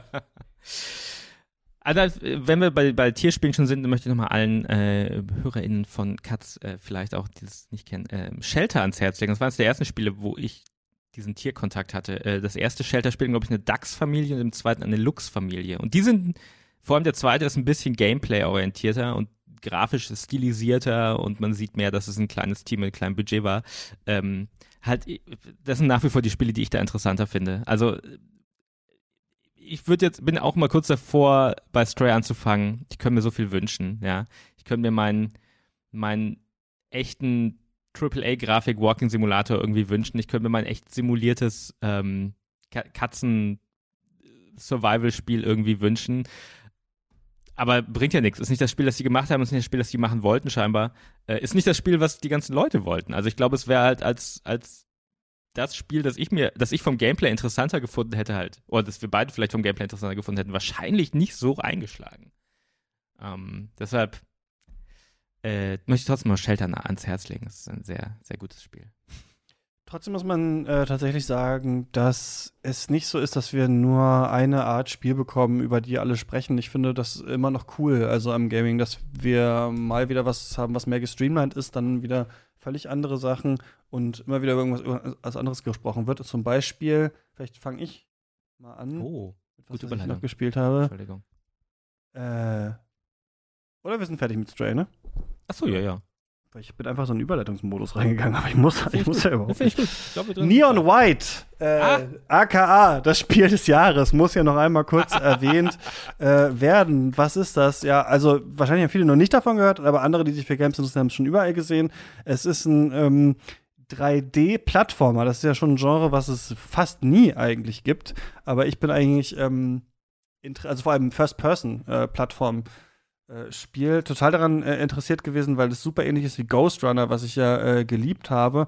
Und zwar ist es so, dass man in der Unterwelt aufwacht und sich in den Himmel kämpfen muss und dadurch muss man so verschiedene äh, Stages absolvieren, äh, die so aus ganz geilen Look haben. Also das ist so ein bisschen eher low Lower Poly vielleicht, ein bisschen weniger Details, dadurch sehr klar zu lesen. Alles spielt in so einer seltsamen himmlischen Wasserlandschaft. Äh, Sieht aus wie so eine Mischung aus Yachten und Ressorts und gleichzeitig Engeln und so. Man merkt auch da, wie bei Stray, dass sich die Leute, ähm, der Entwickler ist der, der vorher äh, Donut ähm, County gemacht hat, mhm. äh, auch so eher bei japanischen Spielen oder einer japanischen Ästhetik äh, so bedient haben. Und äh, in diesen Leveln, wie kann man sich das vorstellen? Ist es so, dass du Gegner hast, die starr sind und du musst an so einen Zielpunkt kommen und auf dem Weg zu diesem Zielpunkt musst du alle äh, Gegner töten und du sammelst Waffen auf aus, auf dem Weg in Form von Karten und du hast dann immer eine Waffe in der Hand und du kannst entweder die benutzen und schießen oder du kannst sie wegschmeißen und dann ähm, wird ein Effekt ausgelöst. Zum Beispiel hast du da einen Doppelsprung oder fliegst wie ein Feuerball durch die Luft und so weiter und so fort. Gleichzeitig ist das Spiel aber noch eine Visual Novel, weil diese Hauptfigur, die man spielt, die übrigens vom Sprecher von äh, Spike äh, Spiegel von Cowboy Bebop äh, gesprochen wird, dadurch hat das auch so einen 90er Anime-Touch irgendwie und so ein Feel ähm, muss sich da mit ihren ganzen früheren Freunden und ähm, noch einer Geliebten und so äh, zusammenrotten, die auch versuchen, unter den Himmel äh, zu erklimmen. Und deswegen sind zwischen diesen sehr actionreichen Levels ja so Visual Novel äh, Aspekte. Und die habe ich komplett irgendwann alle weggeklickt, weil mich das nicht interessiert hat, was die erzählt haben. Also es tut mir wirklich leid. Das ist ein persönlich gefärbter Podcast hier, zumindest zu 50 Prozent. Äh, ich kann nicht so viel erzählen, was in dieser Story ähm, passiert. Aber ähm, dieses Gameplay in diesen äh, 3D-Leveln ist richtig, richtig, richtig gut gemacht, weil das Spiel versucht, Speedrun-Erfahrung, also dich an eine Speedrun-Erfahrung ranzuführen und das Speedrun auch zu simulieren. Hm. Denn während man versucht, es besser zu machen, spielt man das immer mehr wie ein Speedrunner, versucht immer bessere Zeiten rauszuschlagen. Und ist aber nicht so überfordert, glaube ich, wie bei Speedruns, weil man meistens nur ein oder zwei Sachen hat, die man überhaupt machen kann. Also dadurch, dass die Waffen, dass man nicht quasi ein Level startet und zehn Waffen hat, sondern die Waffen wie diese Karten in diesen Leveln liegen, kommst du immer an der Waffe vorbei und weißt, was du als nächstes machen musst. Und das ist total brillant. Dadurch ähm, fühlst du dich wie ein Speedrunner, aber eigentlich kannst du gar nicht so viel machen. Und deswegen leitet dich das Spiel eigentlich in diese Erfahrung rein. Das fand ich total, ähm, total cool daran. Und so ein Spiel habe ich noch nicht ähm, gespielt. Und deswegen nagt es gerade bei mir an Elden Ring auf jeden Fall in meiner kleinen Mini-Game äh, des Jahresliste. Weil so ein Spiel wie Elden Ring, auch wenn das viel cool gemacht hat, hatten wir alle schon mal vorher, ähm, vorher gespielt. Hast du das mitbekommen? Ähm, ich habe es nicht gespielt, aber mitbekommen habe ich es, weil das war Force Trail so der Indie-Hype, ähm, der ja. jetzt, glaube ich, so ein bisschen gewechselt hat. Ähm, jetzt sind wir nach Elden Ring, auch nach, nachdem monatelang alle über Elden Ring geredet haben, glaube ich, wir ein bisschen in so einem normaleren Rhythmus, dass irgendwie mhm. jeden Monat so ein bisschen auch ein unerwartetes Spiel mal kommt, über das dann irgendwie viele Leute ähm, reden. Und ich finde es spannend, dass das scheinbar, ich kenne keine Verkaufszahlen, aber dass das scheinbar so eingeschlagen ist, weil in meinem Umfeld haben das ganz viele äh, ja, gespielt ja. und auch ähnlich gefeiert ja, wie du. Ähm, und das, auch das fühlt sich an wie jetzt so das, ähm, wie so ein unvermeidlicher Punkt in so einer Entwicklung, weil so mh, hm, der hyperschnelle Shooter ist ja so ein bisschen wiedergekommen in der mhm. Indie-Szene in den letzten Jahren, nachdem Shooter ja die waren in den 90ern mal schnell mit Quake und Doom und dann kam Call of Duty und alles wurde irgendwie träge und, und langsam. Gears of War, ja, die beiden genau, Shooter. Irgendwie entweder hinter, Grabe hinter getragen, Deckung. aber in so einer bestimmten, in eine bestimmte Richtung gepusht haben. Auf, ja. auf jeden Fall, genau, eine ganz andere Richtung und das Shooter auf einmal langsam und präzise waren, du legst an und äh, springst nicht mehr. Es gibt keine Rocket Jumps mehr, weil auf einmal alles realistisch ist und ähm, so Spiele wie Ghost Runner und auch das fühlen sich total an wie ähm, ja, so ein bisschen der der, der Endpunkt, nee, nicht Endpunkt, aber so ein, so ein Wegpunkt von diesem Trend der letzten Jahre, dass so ja, ganz viele Spiele im Doom 1-Stil wieder kamen und im Quake 1-Stil, also über zehn Jahre schon, würde ich sagen, gab es das, ähm, die auch sehr auf ja, die Story so an den Rand schieben und sehr auf Gameplay first wieder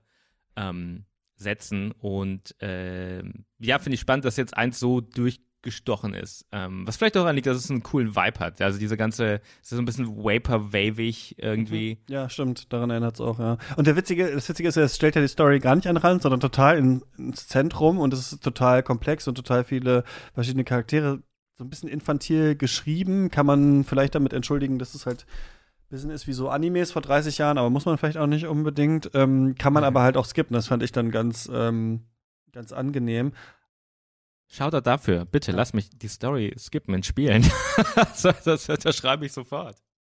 Ja, also total, echt, genau, ähm, das, das finde ich auch total wichtig, wenn Spiele das haben. Ähm, wobei ich es schon versucht habe am Anfang, aber hat mich tatsächlich nicht so interessiert. Ist auch interessant, dass die Spiele, äh, dass die Level so hektisch sind und dann dazwischen halt das so Visual Novel-Sequenzen sind, die eher langsam ist. Ich muss sagen, das sind keine, also am Anfang ist nicht so riesige Mysterien. Also jetzt nicht so 999 oder Virtuous Last Reward oder so, dann hätte ich auch da mir das vielleicht durchgelesen, was da passiert ist. Ähm, es geht viel so, da, wo, woher kommen diese Charaktere und ähm, was ist mit der Geschichte und was hat es eigentlich mit dem Himmel auf sich und so, fand ich jetzt persönlich nicht so äh, super interessant. Was ich aber interessant finde, und ich habe mich gefragt, warum finde ich das bei dem Spiel so gut und bei anderen Spielen nicht so, ist, äh, ich habe darüber nachgedacht, anhand dieses Spiels, was Spiele von einem fordern oder abfragen, um Level zu schaffen oder weiterzukommen im Spiel oder das Spiel am Ende auch zu beenden. Denn mir persönlich ist aufgefallen, dass ich eher halt Videospiele spiele, wegen einer Challenge, also nicht unbedingt, um dann zu sagen, ich bin der Beste, ich habe das durchgespielt, sondern einfach, ich mag es, wenn mir ein Spiel so bestimmte Regeln vorgibt, die ich lernen muss, und dann werden die Regeln abgefragt. Und dann ist ja immer die Frage, und das ist ja auch immer die Diskussion bei Schwierigkeitsgraden und so, wie schwer darf das denn sein? Und was genau von den Sachen, die dir das Spiel mh, hm, erklärt hat, will es dann auch noch mal wieder wissen? Wir kennen ja alle Spiele, bei denen wir irgendeine Mechanik kriegen und nie muss ich die benutzen im Spiel, eigentlich später. Ne? Also es kommt nie wieder vor oder sowas. Oder das Spiel sagt in der ersten Minute, ja, hier sind Granaten und die Granaten benutzt man aber das ganze Spiel einfach nicht, weil es keine, äh, keinen Punkt gibt, wo man das unbedingt machen muss. Und ich finde, da gibt es immer unterschiedliche Argumentationen. Manchmal sagen dann Leute, das ist gerade cool, weil das Spiel mir freistellt, die Granate zu benutzen oder nicht. Ich muss das nicht unbedingt machen. Ich kann das so spielen, wie ich möchte. Und ich finde es schon gut, ich bin immer eher auf der Seite, dass ich will, dass das Spiel das schon auch nochmal einfordert. Also wenn sich jemand Gedanken gemacht hat, wie das funktioniert, dann finde ich es schon auch ganz gut, wenn das Spiel das irgendwie abfragt. Aber wie hart muss das sein? Also wie doll muss diese Abfrage stattfinden? Und das Coole an Neon White ist, dass ähm, man am Anfang immer weiterkommt, wenn man die Level einfach nur geschafft hat. Also am Anfang muss man erstmal nur verstehen, wie ist das Level aufgebaut, wie komme ich hier durch, wie schaffe ich das überhaupt, alle Gegner zu erwischen und diesen Endpunkt des Levels zu erreichen. Und dann ist es aber so, dass nachdem du ähm, 10 Level gespielt hast, bist du wieder im Himmel und äh, kannst dann mit Leuten da in der Bar äh, dich unterhalten oder so. Und wenn du dann weiterspielen willst, musst du Goldmedaillen sammeln in alten Levels. Und das ist eine Mechanik, die ich eigentlich hasse an Spielen. ich habe neulich nämlich mal äh, Super Mario Galaxy 2 angefangen und da ist es so, da kommst du ins vierte Level und dann sagt es, nee, sorry Mario, du kommst ja nicht weiter, du musst erst noch drei Sterne finden in irgendwelchen Levels vorher. Mm. Ich bin immer so, hä? Ich finde das überhaupt nicht interessant, diese Sterne zu finden. Das ist gar nicht, was mich an einem Mario-Spiel interessiert. Ähm, warum soll ich das machen? Irgendwie keine Lust drauf. Und bei Neon White ist es aber so, dass du nicht das in jedem Level machen musst. Also du musst nicht in, für jedes Level jetzt eine Goldmedaille holen. Das heißt, du musst, das heißt, das Spiel sagt nicht, du musst es wie so ein Pro-Gamer spielen, aber es sagt, du musst es jetzt mhm. in drei Level zum Beispiel holen. Und dann ist es so gemacht, dass wenn du auf diesem versuchst, diese Goldmedaille zu erreichen, checkst du erst, was wirklich der, ich sag mal, offensichtliche schnelle Weg ist, das Level durchzuspielen. Weil wenn du es nur normal spielst und mal einen Fehler machst und so, dann merkst du, irgendwie komme ich nicht richtig daran. Ich muss schon versuchen, fokussiert das durchzuspielen und dann geht's aber. Und dann merkst du aber danach, Moment, es gibt noch eine blaue Medaille. Und da schafft das Spiel dann, die werden nie eingefordert dich in so eine, in diese Richtung Speedrunning reinzudrücken, indem es sagt, es gibt aber noch was, aber du hast ja gerade die offensichtlich schnellste Methode, das mhm. zu machen, durchgeführt. Und dann merkst du wirklich wie ein Speedrunner zu denken, und dann merkst du, ach, ich muss gar nicht diesen geraden Weg gehen, sondern ich kann ja auch unter diesem Haus durchspringen und mich dann wieder irgendwo hochhangeln und so. Und so schafft das Spiel einen halt in diese Denke reinzukriegen. Und das finde ich daran so ähm, genial. Denn ein anderes Spiel, was ich auch äh, neulich angefangen habe zu spielen, ist Opus Magnum ähm, wo man so, das kennst du ja auch von Zectronic, ja. wo man so oh, dieser Alchemie-Simulator, so, äh, was ich auch geliebt habe, ohne jetzt zu ins Detail dazu gehen. Aber das Spiel ist zum Beispiel sehr offen. Und da habe ich dann gemerkt, also bei dem Spiel Opus Magnum ist es so, dass man auch versuchen kann, die Apparatur, die man bauen muss, immer kleiner zu bauen, mit immer weniger Schritten. Aber jede Lösung ist okay. Und ich persönlich merke, ich brauche das so wie bei Neon White. Es muss am Anfang okay sein, aber dann muss es noch mal sagen, muss ein bisschen besser sein und dann lecke ich erst Blut. Und deswegen mag ich dieses Spiel so gerne, weil es ganz verrückt es schafft und es muss unheimlich viel Playtesting gegeben haben und ähm, äh, Überlegung dahinter, jemanden in diesen Speedrun-Modus reinzukriegen, der ich sonst nie sagen würde, ich spiele das Level jetzt noch mal um, um, eine bessere Zeit. Das interessiert mich gar nicht irgendwie. Aber ich, das Spiel hat es so ein bisschen geschafft und ähm, ich bin jetzt nicht dauernd auf Highscore-Jagd, aber das fand ich an diesem Spiel irgendwie ähm, cool. Und deswegen habe ich darüber ja. nachgedacht, wie, wie offen darf sowas für mich sein. Ja. Ich glaube, das ist die, äh, schon ein guter Punkt, den du anschneidest, weil äh, was mich immer seit Jahren wurmt an dieser Schwierigkeitsgrad-Debatte, die immer wieder geführt wird und die sich seit Jahren meines Erachtens nicht weiter ähm, entwickelt, ist, dass man überhaupt nicht hinterfragt, was ist die Aufgabe von Schwierigkeitsgrad. Weil Schwierigkeitsgrad ist so ein altes Wort. Das, das kommt wirklich aus dieser Zeit von Quake und Doom, wo man am Anfang mhm. den Schwierigkeitsgrad wählt. Das ist ja, allein das ist ja schon aus der Mode gekommen. Spiele sind ja viel flexibler heute, was das äh, angeht. Dieses Konzept gibt es ja eigentlich fast gar nicht mehr. Ähm, und stattdessen äh, muss man eigentlich auch fragen, was will das Spiel erreichen? Und dann ist die Frage, wie, wie erreicht man das? Ähm, und so in ein bestimmtes Mindset kommen. Ich glaube, das ist auch das, was, wie ich es beschreiben würde. Ähm, und das schaffen Spiele mit einem guten Balancing, aber das können sie auch mit, mit, mit Easy Modes und was auch immer schaffen. Ähm, das ist gar nicht, glaube ich, strikt festgelegt. Ähm, aber ich glaube, das muss Oh, das ist bei vielen Spielen, sollte es das Ziel sein, so.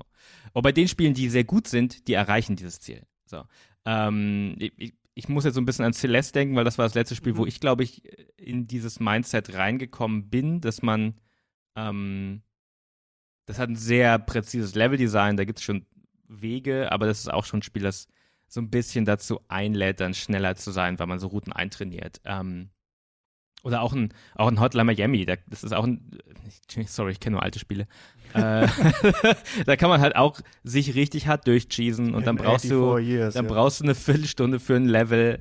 Ähm, das Einzige, was dich davon abhält, wirklich ist der eigene Ehrgeiz. Da kommen wir auch wieder zu Elden Ring tatsächlich. Ne? Ich meine, das ist meine große Erkenntnis gewesen, dass man Dark Souls-Spiele auch, auch cheesen kann. Ähm, und alles andere ist dann up to you, zu deinem, zu deinem eigenen äh, ähm, Ehrgeiz. Und das sind so Spiele, die es auch dadurch, dass es so ein von bis gibt, dass es so einen Möglichkeitsraum gibt, ja, ähm, dass die dazu einladen, dass man eben in dieses Mindset reinkommen kann. Und ich komme tatsächlich bei total linearen Spielen fast nie in dieses Mindset. Also bei Stray, mhm. Äh, Stray war ganz äh, krass tatsächlich wieder ein Beispiel, wo ich ganz oft rausgerissen wurde von den Gameplay-Momenten, weil die Gameplay-Momente so mit wenig Bedacht eingebaut wurden und so wenig beitragen. Also diese Fluchtlevel und dann stirbt man da, oder dieses Schleichlevel, dann stirbt man, dann re restartet man. Das ist einfach nur eine nervige Ladezeit. Man wird bestraft irgendwie und ähm, wenn ich in einem Celeste oder in einem Hotline Miami sterbe, dann habe ich sofort Bock, okay, jetzt versuche ich es nochmal, mach es besser. Und in so einem Spiel wie Stray, oder meines Erachtens der schlimmste Offender in der Hinsicht war dieses ähm, äh, Sayonara Wild Hearts, mhm. ähm, was so ein ganz lineares Musikspiel ist, ja. das eigentlich einen total coolen Flow hat, ja, aber dann stirbt man dauernd. Dann skippt der Song und du musst irgendwie nochmal neu und das, das, das, da, die, diese Spiele erzeugen das Gegenteil. Und ich mhm. glaube, es ist, das ist, mh, hm, das ist eine Frage, die man viel öfter stellen muss, statt wie schwer darf ein Spiel sein, sondern was will das Spiel erreichen und wie kann es das erreichen? So. Ähm, und manche Spiele brauchen dann sowas vielleicht gar nicht und manche Spiele, um, um das zu erreichen, manche Spiele brauchen eben schon so eine klassischere äh, Form von Schwierigkeitsgrad, um das zu erreichen. Ähm, und ich glaube, dann kämen wir da mal weiter. Sorry, ich habe es jetzt eine Schwierigkeitsgrad-Diskussion gemacht, aber ich glaube, es ist, es hängt, ich glaube, es hängt total ja. eng damit zusammen, weil die Frage ist, ja. jeder hat ein, bringt ein anderes Skill-Level mit. Und das ist, glaube ich, die große Herausforderung von Game Design. Wie kriege ich möglichst viele Leute ähm, in dieses Mindset? Und ich glaube, es ist auch der Prozess, um nochmal Elden Ring anzubringen, dass Elden Ring jetzt nochmal so offen ist. Ich glaube, die haben jetzt den größtmöglichen Punkt wahrscheinlich gefunden, wie sie Leute in dieses Souls-like Mindset Kommt so drauf an. Der, der Witz ist ja, dass vor Elden Ring Sekiro rausgekommen ist, was ja genau der gegenteilige Approach ist. Du hast nur ein Schwert, du kannst das nicht richtig aufleveln, so du musst diesen Kack-Gegner, musst die Pariertimings lernen, sonst äh, verreckst du. Ich glaube, dass From Software auch einfach Spaß hat zu experimentieren. Also bei Elden Ring wollten sie auch, dass man viel beschwört und sowas. Ich, das finde ich auch so sympathisch an denen. Ähm, ich musste an was denken gerade. Hm. Es ist ja schon aber so, also ich bin nämlich auch dafür eigentlich, dass diese Souls-Sachen auch einen Schwierigkeitsgrad haben. Hätte ich mir am Ende da auch ein paar Fights irgendwie einfacher gemacht und hätte da nicht irgendwie gegen Melania irgendwie 20 Mal den Bild umbauen müssen. Ähm, aber durch eine Verengung, also durch ein, dadurch, dass man Möglichkeitsraum verschließt, sagt man natürlich auch dem Spieler und der Spielerin, du musst es jetzt, also ne, wie jetzt, weiß ich nicht, auch ein Sporttrainer, eine Trainerin oder sowas. Du musst das jetzt üben. So, du musst es jetzt machen. Wenn du das übst, dann kommt da noch mal irgendwas anderes. Ne? Dann kommst du noch mal auf irgendeine andere Ebene. Und das würden ja viele bei den Souls-Spielen sagen, ohne die Debatte wieder aufzumachen. Darum geht's ja auch da. Nur folgendes: Ich finde halt ganz gut, wenn es ein bisschen eine Offenheit gibt, aber wenn es trotzdem geschlossen ist, damit überhaupt mir das Spiel vermittelt, was noch möglich ist eigentlich innerhalb des Spiels. Das fand ich bei Neon White gut und ein Beispiel, wo ich es nicht so gut fand, war Ollie Ollie World. Das habe ich auch ähm, in diesem Jahr durchgespielt. Das ist ein 2D-Skateboard-Spiel. Äh, die Ollie Ollie-Spiele kennt man ja äh, wahrscheinlich schon. Ich glaube, ursprünglich kam es mal ist für die Vita erschienen und dann halt immer größer geworden. Das hat einen ganz tollen Artstyle, das sieht so Adventure Time-mäßig aus. Das ist wholesome, also das ist richtig einfach witzig, so von der Welt her und die Charaktere und so und ähm, es gibt auch äh, Trans-Charaktere und sowas. Also es ist einfach cool. Man kann da sich dann Skater, Skaterin zusammenbauen, wie man möchte. Und das hat auch dieses Ding, dass du das Spiel durchspielen kannst, wenn du einfach nur das Level schaffst. Also du musst dann einfach nur von links nach rechts äh, skaten und dann hast du, siehst du halt das normale Ende. Und da merken wir, glaube ich, auch wieder, mir ist dieses normale Ende total wichtig. Ist mir wieder aufgefallen. Ich bin nicht so ein Freigeist. so, ich will das dann durchspielen. Und Olli Olli World zeigt dir am Ende von jedem Level, was du noch machen kannst. Also du kriegst auch noch Punkte, wenn du irgendwie einen bestimmten Trick machst, wenn du bestimmte Sachen einsammelst oder sowas, aber es gatet nicht so richtig diesen Hauptprogress dahinter. Also du musst das irgendwie nicht unbedingt machen. Und dann ist es bei mir so, dass ich dann irgendwann, ich mache dann schon noch mal ein paar von den Sachen und so und guck mir das dann mal an und mach, versuch dann auch mal die drei Möwen einzusammeln oder sowas. Aber irgendwann mache ich das dann nicht mehr, sondern spiele es einfach nur durch. Und bei Tony Hawk's Pro Skater, wenn ich mich richtig daran erinnere, war es ja immer so, dass alles auf diesen Score, glaube ich, mit eingezahlt hat oder sowas. Oder ähm, um das nächste Level. Ja, ich glaube, um das nächste Level zu unlocken bei Tony Hawks war das so, dass du entweder halt den krassen Highscore machen konntest oder halt diese Buchstaben einsammeln. Also du brauchtest genau. immer so ein paar Sachen Mehrere davon. Missionsziele und du konntest selber dann so ein bisschen genau. äh, gucken, Und das finde ich nicht schlecht, weil das treibt dich so ein bisschen in beide Richtungen. Das sagst, du kannst hier mehr exploren, aber du kannst auch versuchen, die krassen Tricks zu landen irgendwie. Und das hat mir dann bei Olli Olli World wieder gefehlt, dass das Spiel sagt, aber ein paar Sachen musst du jetzt auch mal machen, Christian. Und du musst jetzt mal lernen, wie man aus dem Manual halt in diesen einen Grab reinkommt. Denn ich habe es tatsächlich nicht äh, äh, gelernt. Und ich finde dann so, äh, ja, ganz gut, wenn schon so ein bisschen was, was vorgegeben wird vom Spiel. Ja, das ist, ich glaube genau, das ist die halt die Hürde. Lass, lass mich noch eine Sache sagen, ja. dann fällt es mir. Ja, ja, klar, und bei klar, Opus bitte, bitte. Magnum ja. habe ich dann aufgehört zu spielen, weil ich dann irgendwann dachte, ja, es ist ja egal für das Spiel, wie gut ich das mache. Ich kann das ja richtig scheiße lösen, das Problem. ich komme ja trotzdem weiter. Und da merke ich, da habe ich den kleinen, ich weiß auch nicht, ich will dann, dass mir das Spiel als Lehrmeister, Lehrmeisterin sagt, nein, du musst dieses, dieses Rätsel in acht Teilen lösen.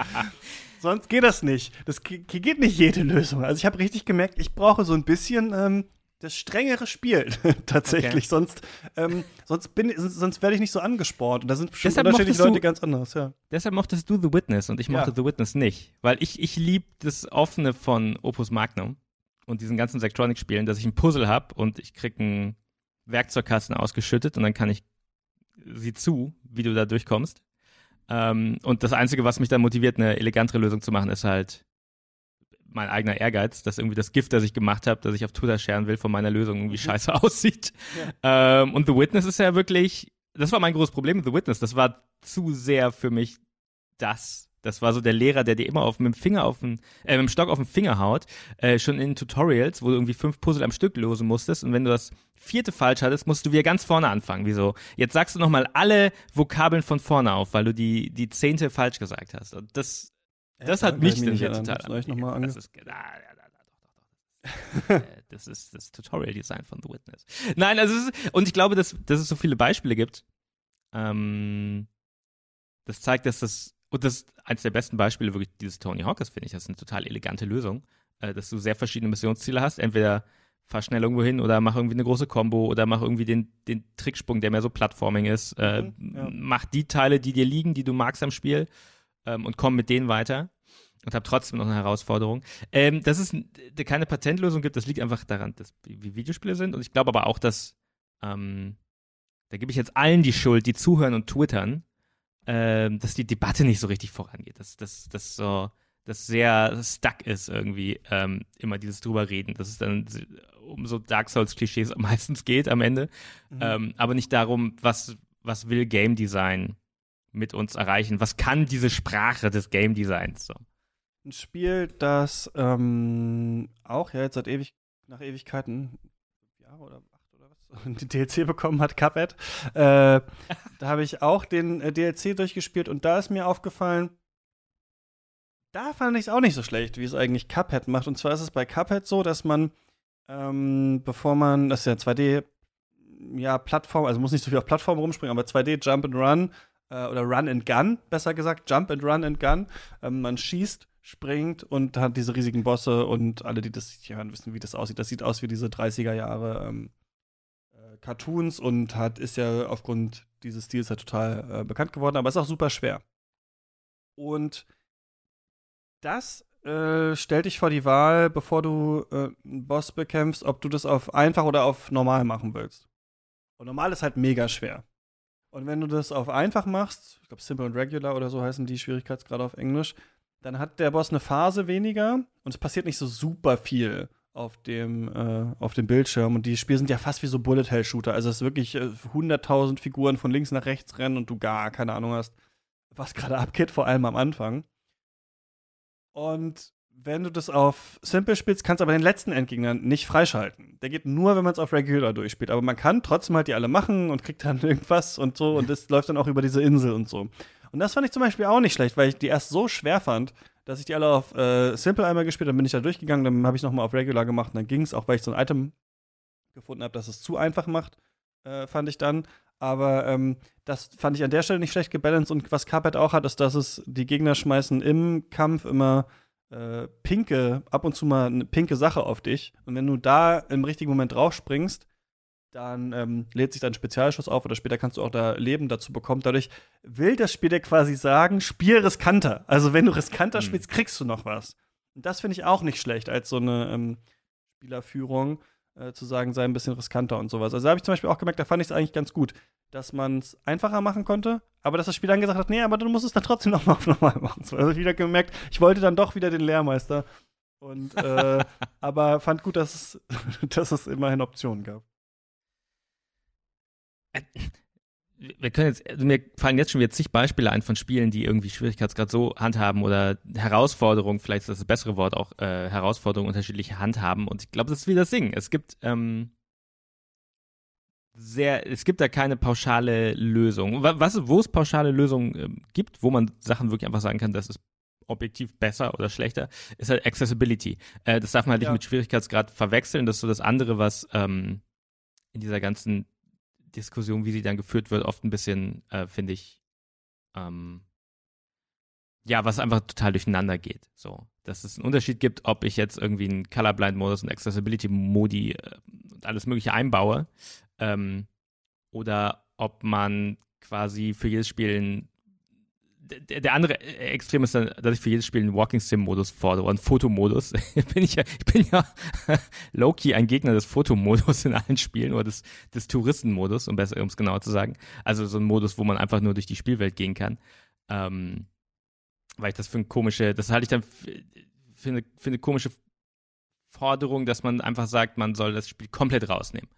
Ähm, weil das ist irgendwie, dafür ist mein Interesse zu sehr an, an Game Design selbst tatsächlich. Und Game Design ist eben die, die, die vielleicht immer mit mh, hm, Kompromissen und Ausschlüssen verbundene Herausforderung irgendwie das Gefühl, das man erreichen will, so vielen Menschen wie möglich zu vermitteln. Ist das nicht das, das ganze Ziel von Kunst? Das Unmögliche an der Kunst, ja? Du hast ein Gefühl, das möchtest du, dass andere Menschen auch fühlen. Und äh, deshalb machst du, schreibst einen Song oder äh, drehst einen Film mit 800 äh, Menschen im Team oder entwickelst ein Videospiel, das jeder für sich selbst anders spielt. Ähm, und ich glaube, das muss man einfach ein bisschen mehr wertschätzen, ähm, dass das einfach äh, so eine Eigenheit des, des Mediums ist. Und das finde ich, äh, da, da, stecken interessantere Debatten drin, wie man es besser und schlechter machen kann. Ähm, dass man Spiele für möglichst viele Menschen zugänglich macht und gleichzeitig es schafft, das Gefühl zu vermitteln, das irgendwie vermittelt werden soll. Ja, würde wow. auch sagen, es gibt Entschuldigung, keine, ich, kriege ähm, immer in die Grundsatzdebatten rein einfach, ne? Oder? Gut, also ich würde sagen, gibt es auch kein, ähm, kein Rezept, mit dem man es allen recht machen kann, weil es stimmt. Dann gibt es ja sowas auch wie den, die Assist-Modes bei Celeste, ne, wo man sehr viel auch selber einstellen kann. Auch das ist natürlich auch wieder mit Arbeit verbunden, die, ähm, die einzufügen und so. Soll man dann, muss man wirklich an alles gesehen haben oder kann das Spiel nicht auch sagen, so das letzte Ding kann man, aber kriegt man nur zu Gesicht, wenn man so spielt, wie wir das ursprünglich gedacht haben. Was ist, wenn man das nicht kann und so. Ja, das ist, glaube ich, ähm, muss man so von Fall zu Fall einfach schauen, wie es gemacht wird. Und da es ist ja auch viel Bewegung drin, ne? Also ähm, da gibt es ja auch viele unterschiedliche Sachen und ich glaube, das ist schon äh, schon ganz cool. Weißt du, zum Beispiel einerseits gibt es ja diese Tomb Raider-Spiele, wo man so entscheiden konnte, wie schwer sollen die Rätsel sein und so. Andererseits, je, je aufwendiger das wird, was man alles in den Einstellungen entscheiden kann zum Spiel, desto mehr muss man sich da wieder einlesen. Okay, wie schwer, schwer ist jetzt das und keine Ahnung.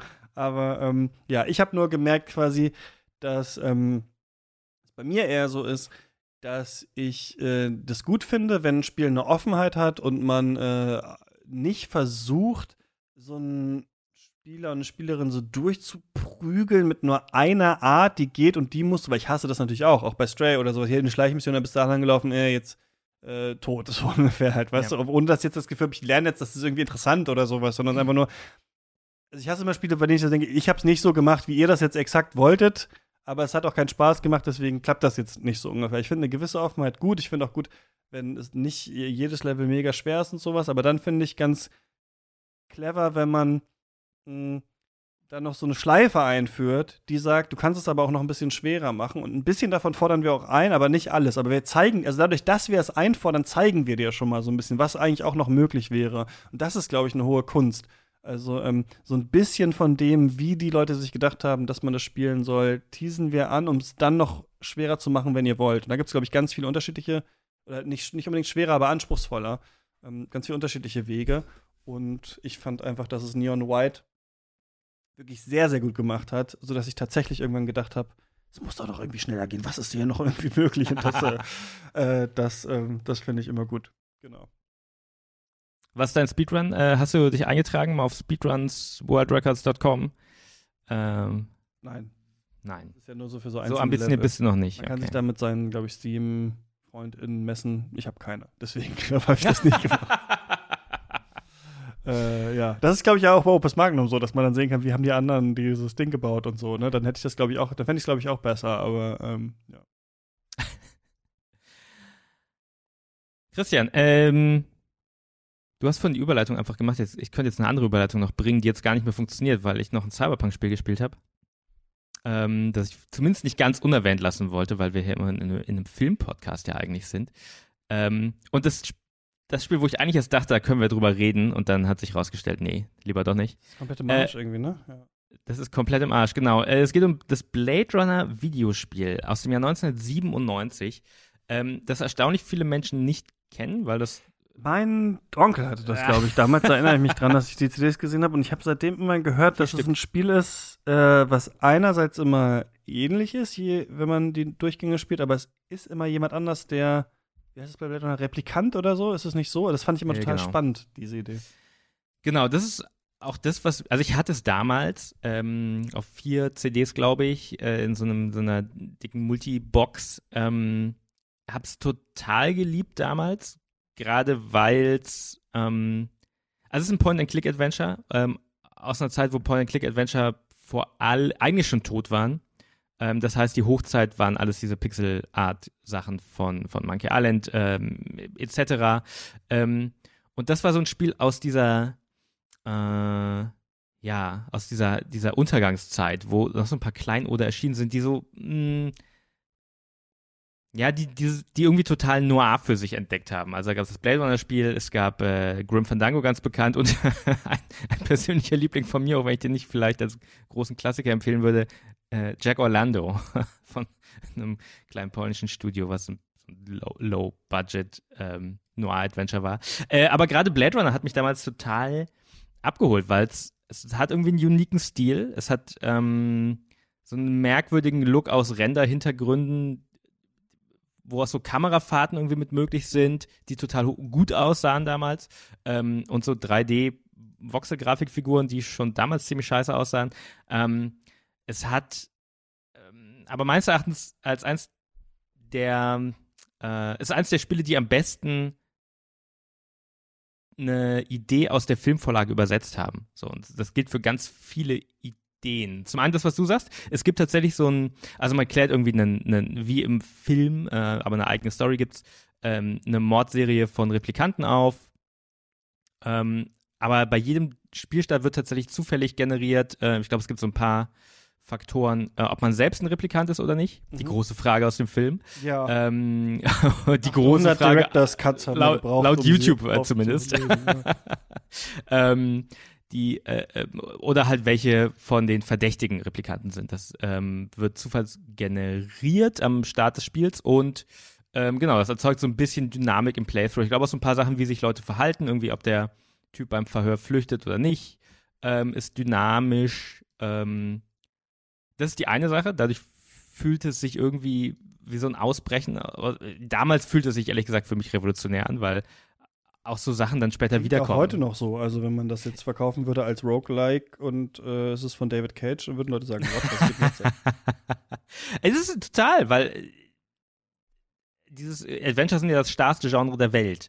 Ähm, und allein dadurch, dass, ob ich den Typen entkommen lasse ähm, oder ihn auf äh, Ort und Stelle erschieße, ähm, hat dann irgendwie einen Einfluss, der sich anfühlt, als wäre es so geplant, weil dann, wenn ich den ersten Verdächtigen nicht erschieße, dann versucht er irgendwie drei Tage später mich, wenn ich nach Hause gehe, einfach auf der Straße umzubringen, weil er mir auflauert. Und es mhm. fühlt sich so ein bisschen unerwartetes Element in einem Genre, das sehr wenig unerwartete Elemente hat. Äh, aber es hat tatsächlich, jetzt wo ich es nochmal angespielt habe, es gab jetzt eine, eine Remaster-Version, deshalb wollte ich darüber sprechen.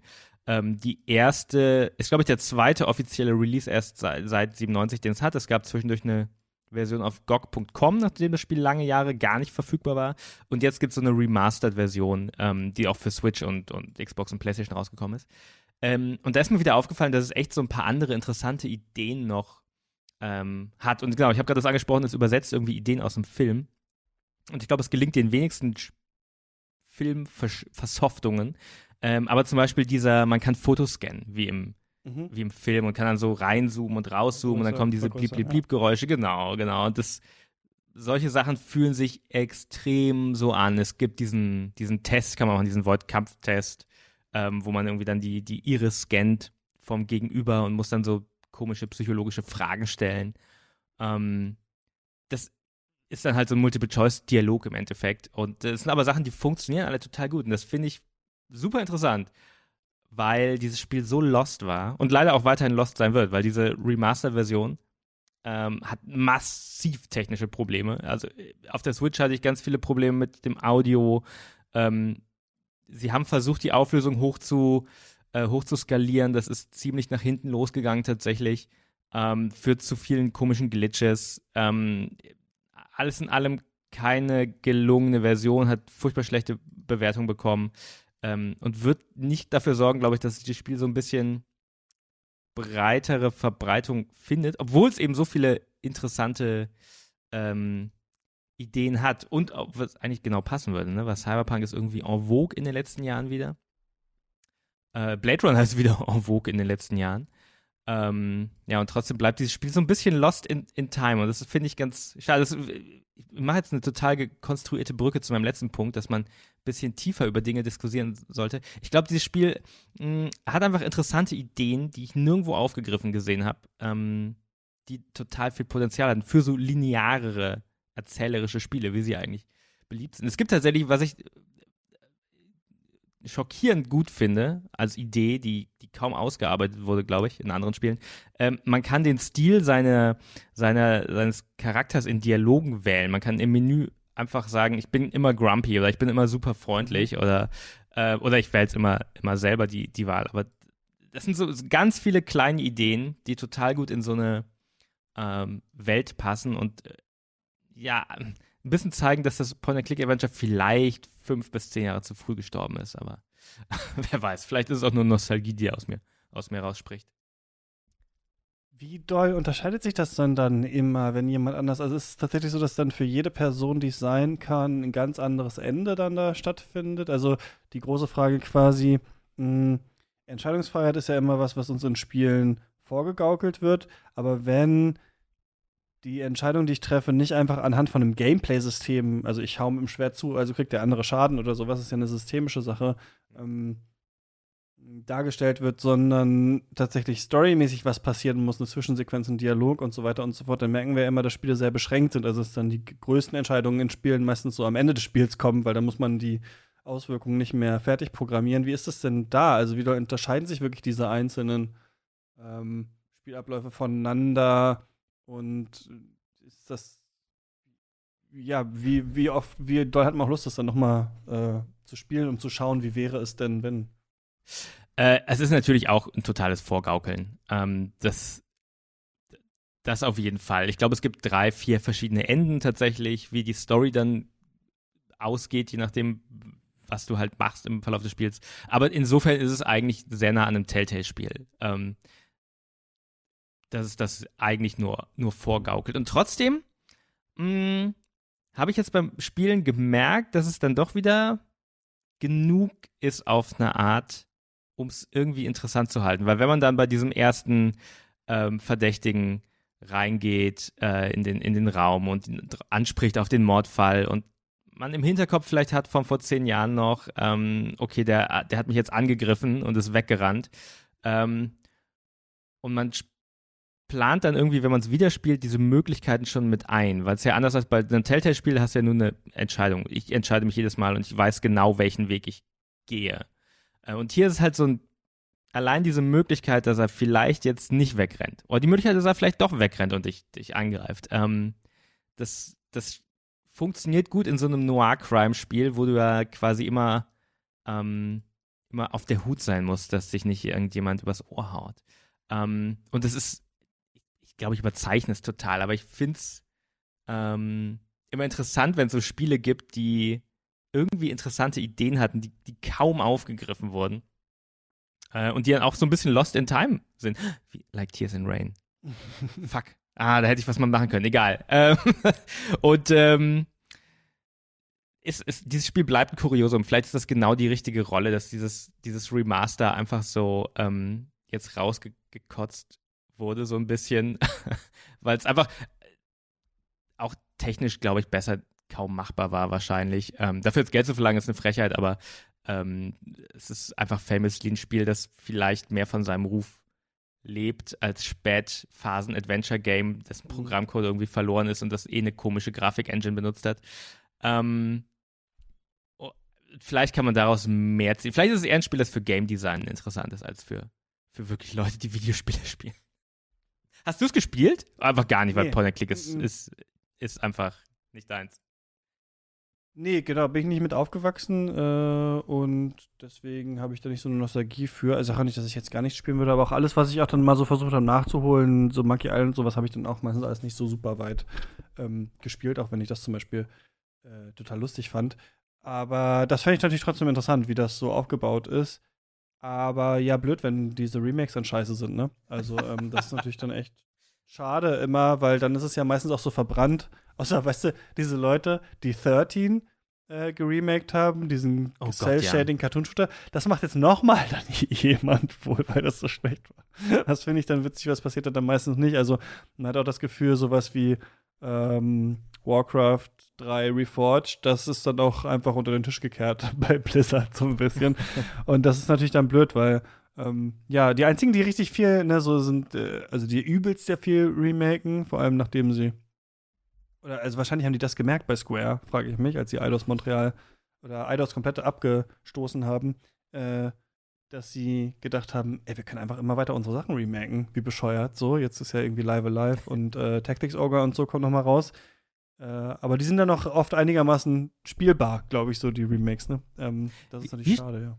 Wie stehst du generell zu Remakes? Weil das ist so eine Frage, die ich super spannend finde, weil für mich fühlen sich so komplette Videospiel-Remakes immer, ehrlich gesagt, an wie dieses Psycho-Remake, wenn ich den Filmvergleich ziehe. ja. Weil man macht irgendwie Shot für Shot dasselbe, aber benutzt halt einen Farbfilm und äh, junge Schauspieler äh, irgendwie. Und wenn man so ein Spiel nochmal eins zu eins macht mit neuer Grafik, und damit meine ich jetzt nicht mal sowas wie Final Fantasy VII, ich glaube, das ist äh, at this point einfach ein komplett neues Spiel. Ähm, aber wenn sowas genau gibt so, glaube ich, ich habe äh, das mit glaube ich, in der letzten, ja? in der Folge, wo, wo Last of Us 1 nochmal angekündigt wurde, schon mal äh, oh mein Gott, ja, das weil ich wollte gerade nämlich jetzt ansetzen zu der Frage, naja, es kommt ja auch immer, ist ja auch ja. immer so eine Frage der Konservierung und ist es spielbar und auf welchen Plattformen. Mir ist gerade ja, ja. jetzt aufgefallen, dass wir genau darüber schon das mal gesprochen sein. haben. Aber ähm, ja, kommt immer so drauf an. Ich finde es meistens nicht so äh, interessant, vor allem bei Spielen, an die ich mich selber noch sehr gut erinnern kann. Bei anderen fände ich es aber interessant, wenn sie nochmal verfügbar wären. Ja, ich glaube, so ist es. Und natürlich haben wir noch da schon gesprochen, gibt es ja, scheinbar diesen äh, Game Design Aspekt noch, dass das Team ja irgendwas machen muss. Aber ich finde schon sehr witzig, diese Last of Us 1 Sachen, wo wirklich sich alle so denken, Leute, was ist, keine Ahnung, I don't see the difference, what's happening. Weil es da tatsächlich ja auch so ein, so ein Interview-Clip jetzt gab, ähm, wo du sagst, ähm, dass sie nochmal erklärten, dass sie damit ihre, ihre, näher an ihrer kreativen Vision sind. Und Ey, an irgendeinem Punkt frage so, ich mich, ja, da, ja, doch, da ich konnten wir damals, das ist jetzt, jetzt ist das die definitive Version, das zu spielen und sowas. Also was ich interessant fand, das gebe ich Ihnen, ist, dass Sie gesagt haben, dass das ja Motion Capture Daten sind und quasi die, die jetzt noch in Anführungsstrichen realistischer auslesen können. So ein bisschen diese Sache, die wir beim Film auch haben. Wir können jetzt das Originalmaterial besser abtasten, als es früher war. Und dann ist natürlich die Frage, was ist denn das Original? Also ist das Original das, wie der Film damals rausgekommen ist, oder ist das Original nicht eigentlich die Filmrolle? Und wenn wir die besser abtasten ah. können, ist es so, wenn die jetzt sagen, so, okay, wir haben diese Daten und wir können aber jetzt mit, oder wenn man auch ein Album remastert zum Beispiel, ne? So, das, da ist sicherlich eine Diskussion drin, ich denke eher, macht die Sachen alle verfügbar und äh, Remake nicht jeden Scheiß. Ich sage aber auch, 30 Frames spiele ich nichts mehr, also Remake die Sachen bitte. Mindestens in 60 Frames. also siehst, okay. äh, ja. Keine einfachen Antworten. ja, einfache Antworten gibt es mir nicht. Aber ich denke, also bei, jetzt bei Dead Space 1 denke ich mir so, kommt, Leute, Alter, das können wir, das können wir uns noch alle noch mal irgendwo installieren. Das freuen wir uns nur drauf, weil es ist auf der PlayStation nicht zum Runterladen gibt, aber auf PC kann man das in 4K auch spielen, das alte Dead Space uns fetzt, also das braucht jetzt niemand. Und was mich vor allem nervt, ist, dass es dann immer so lange dauert. Weißt du, wenn jetzt Splinter Cell remaken, wann kommt denn dann mal ein neues Splinter Cell Spiel? In 100.000 Jahren? Wie alt bin ich dann? Also, das ist doch, weiß ich nicht, finde ich scheiße. Dann lieber macht direkt einen Reboot. Dann nennt das einfach nur so. Ja. Haben wir noch was? Wollte ich dich gerade fragen. Ach so. Ich habe ich habe schon unangenehmerweise jetzt ein Thema von letztem Mal angesprochen, also. Peinlich. Peinlich. Ist so lange her einfach. Nö, ich glaube nichts Besonderes. Ich habe ja alle in Nebensätzen einfach alle möglichen Spiele, die ich mir angeschaut habe, äh, reingebracht. Und ja, ich würde sagen, wir Vielleicht, weil ganz spannende Frage. Noch was finden. Ja. Achso, ich wollte gerade sagen. Wir haben darüber gesprochen, was wir zuletzt gespielt haben. Hast du schon was, was du als nächstes spielst? Nee, ich bin auf der Suche gerade und ich habe eine Seite aber gefunden im Internet, die fand ich nicht äh, schlecht. Vielleicht finde ich hier gerade noch, wie die hieß. Zwar, wo man ein Spiel eingeben kann und dann zeigt dir die Seite ähnliche Spiele. Und erstmal ist mir aufgefallen. Was, Steam? Was ich einfach, nee, es heißt Steam Peak. Stimmt, Steam kann das ja auch.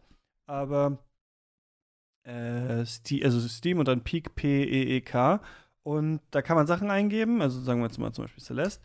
Und dann zeigt dir das Spiel einerseits ähnliche Spiele an mit der besten Bewertung auf Steam und dann aber auch so die ähnlichsten Spiele, also vom Gameplay her. Und da muss man schon sagen, das sieht schon alles so ein bisschen aus wie Celeste. Ähm, mir ist persönlich, als ich durch diese Seite bin, aufgefallen, dass ab so einem bestimmten G Grafikgrad ich Sachen nicht mehr spiele, also oder Sachen nicht kenne. Also mir ist aufgefallen, ich habe sehr, sehr viel gespielt, auch sehr, sehr viele Sachen, die so ähnlich sind wie Spiele, die ich mag.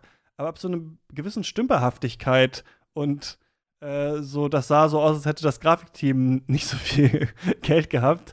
Äh, bin ich dann scheinbar vorurteilsbehaftet und habe dann viele Spiele, die mir gefallen könnten, nicht gespielt. Aber ich bin gerade so ein bisschen ähm, auf der Suche nach dem nächsten Spiel. Ich weiß auch gar nicht so richtig, was das nächste Spiel ist. Wir haben jetzt ja mehrere Folgen gemacht, wo wir einfach irgendwas erzählt haben. Diese können wir jetzt um Stray herum frame. Aber äh, was ist denn der nächste große Release oder was? Äh, Gibt es irgendwas, worauf du dich freust? Großes Aktuelles. Ähm das ist wirklich schwierig. Ich glaube, das nächste Spiel, auf das ich mich wirklich ein bisschen freue, ist Stalker 2 tatsächlich, auch wenn ich. Das ist verschoben ins nächste Jahr, glaube ich. Ne? Die ist verschoben ja ins nächste Jahr, genau. die mussten auch fliehen und so, ne? Ja. Genau, die mussten äh, wegen dem Krieg, das ist ein ukrainisches Entwicklerteam, ähm, die Entwicklung unterbrechen. Ähm, ich komme aus Kiew, glaube ich. Und äh, das ist aber tatsächlich ein Spiel, auf das ich mich freue, weil es so ein bisschen mehr in meinen, äh, meinen Geschmack irgendwie abholt. Halt irgendwie schön Gameplay-lastig. Äh, plus, ich habe ehrlich gesagt in letzter Zeit so eine kleine äh, Obsession mit, mit Tschernobyl entwickelt, ähm, nachdem ich die Serie gesehen habe, die ich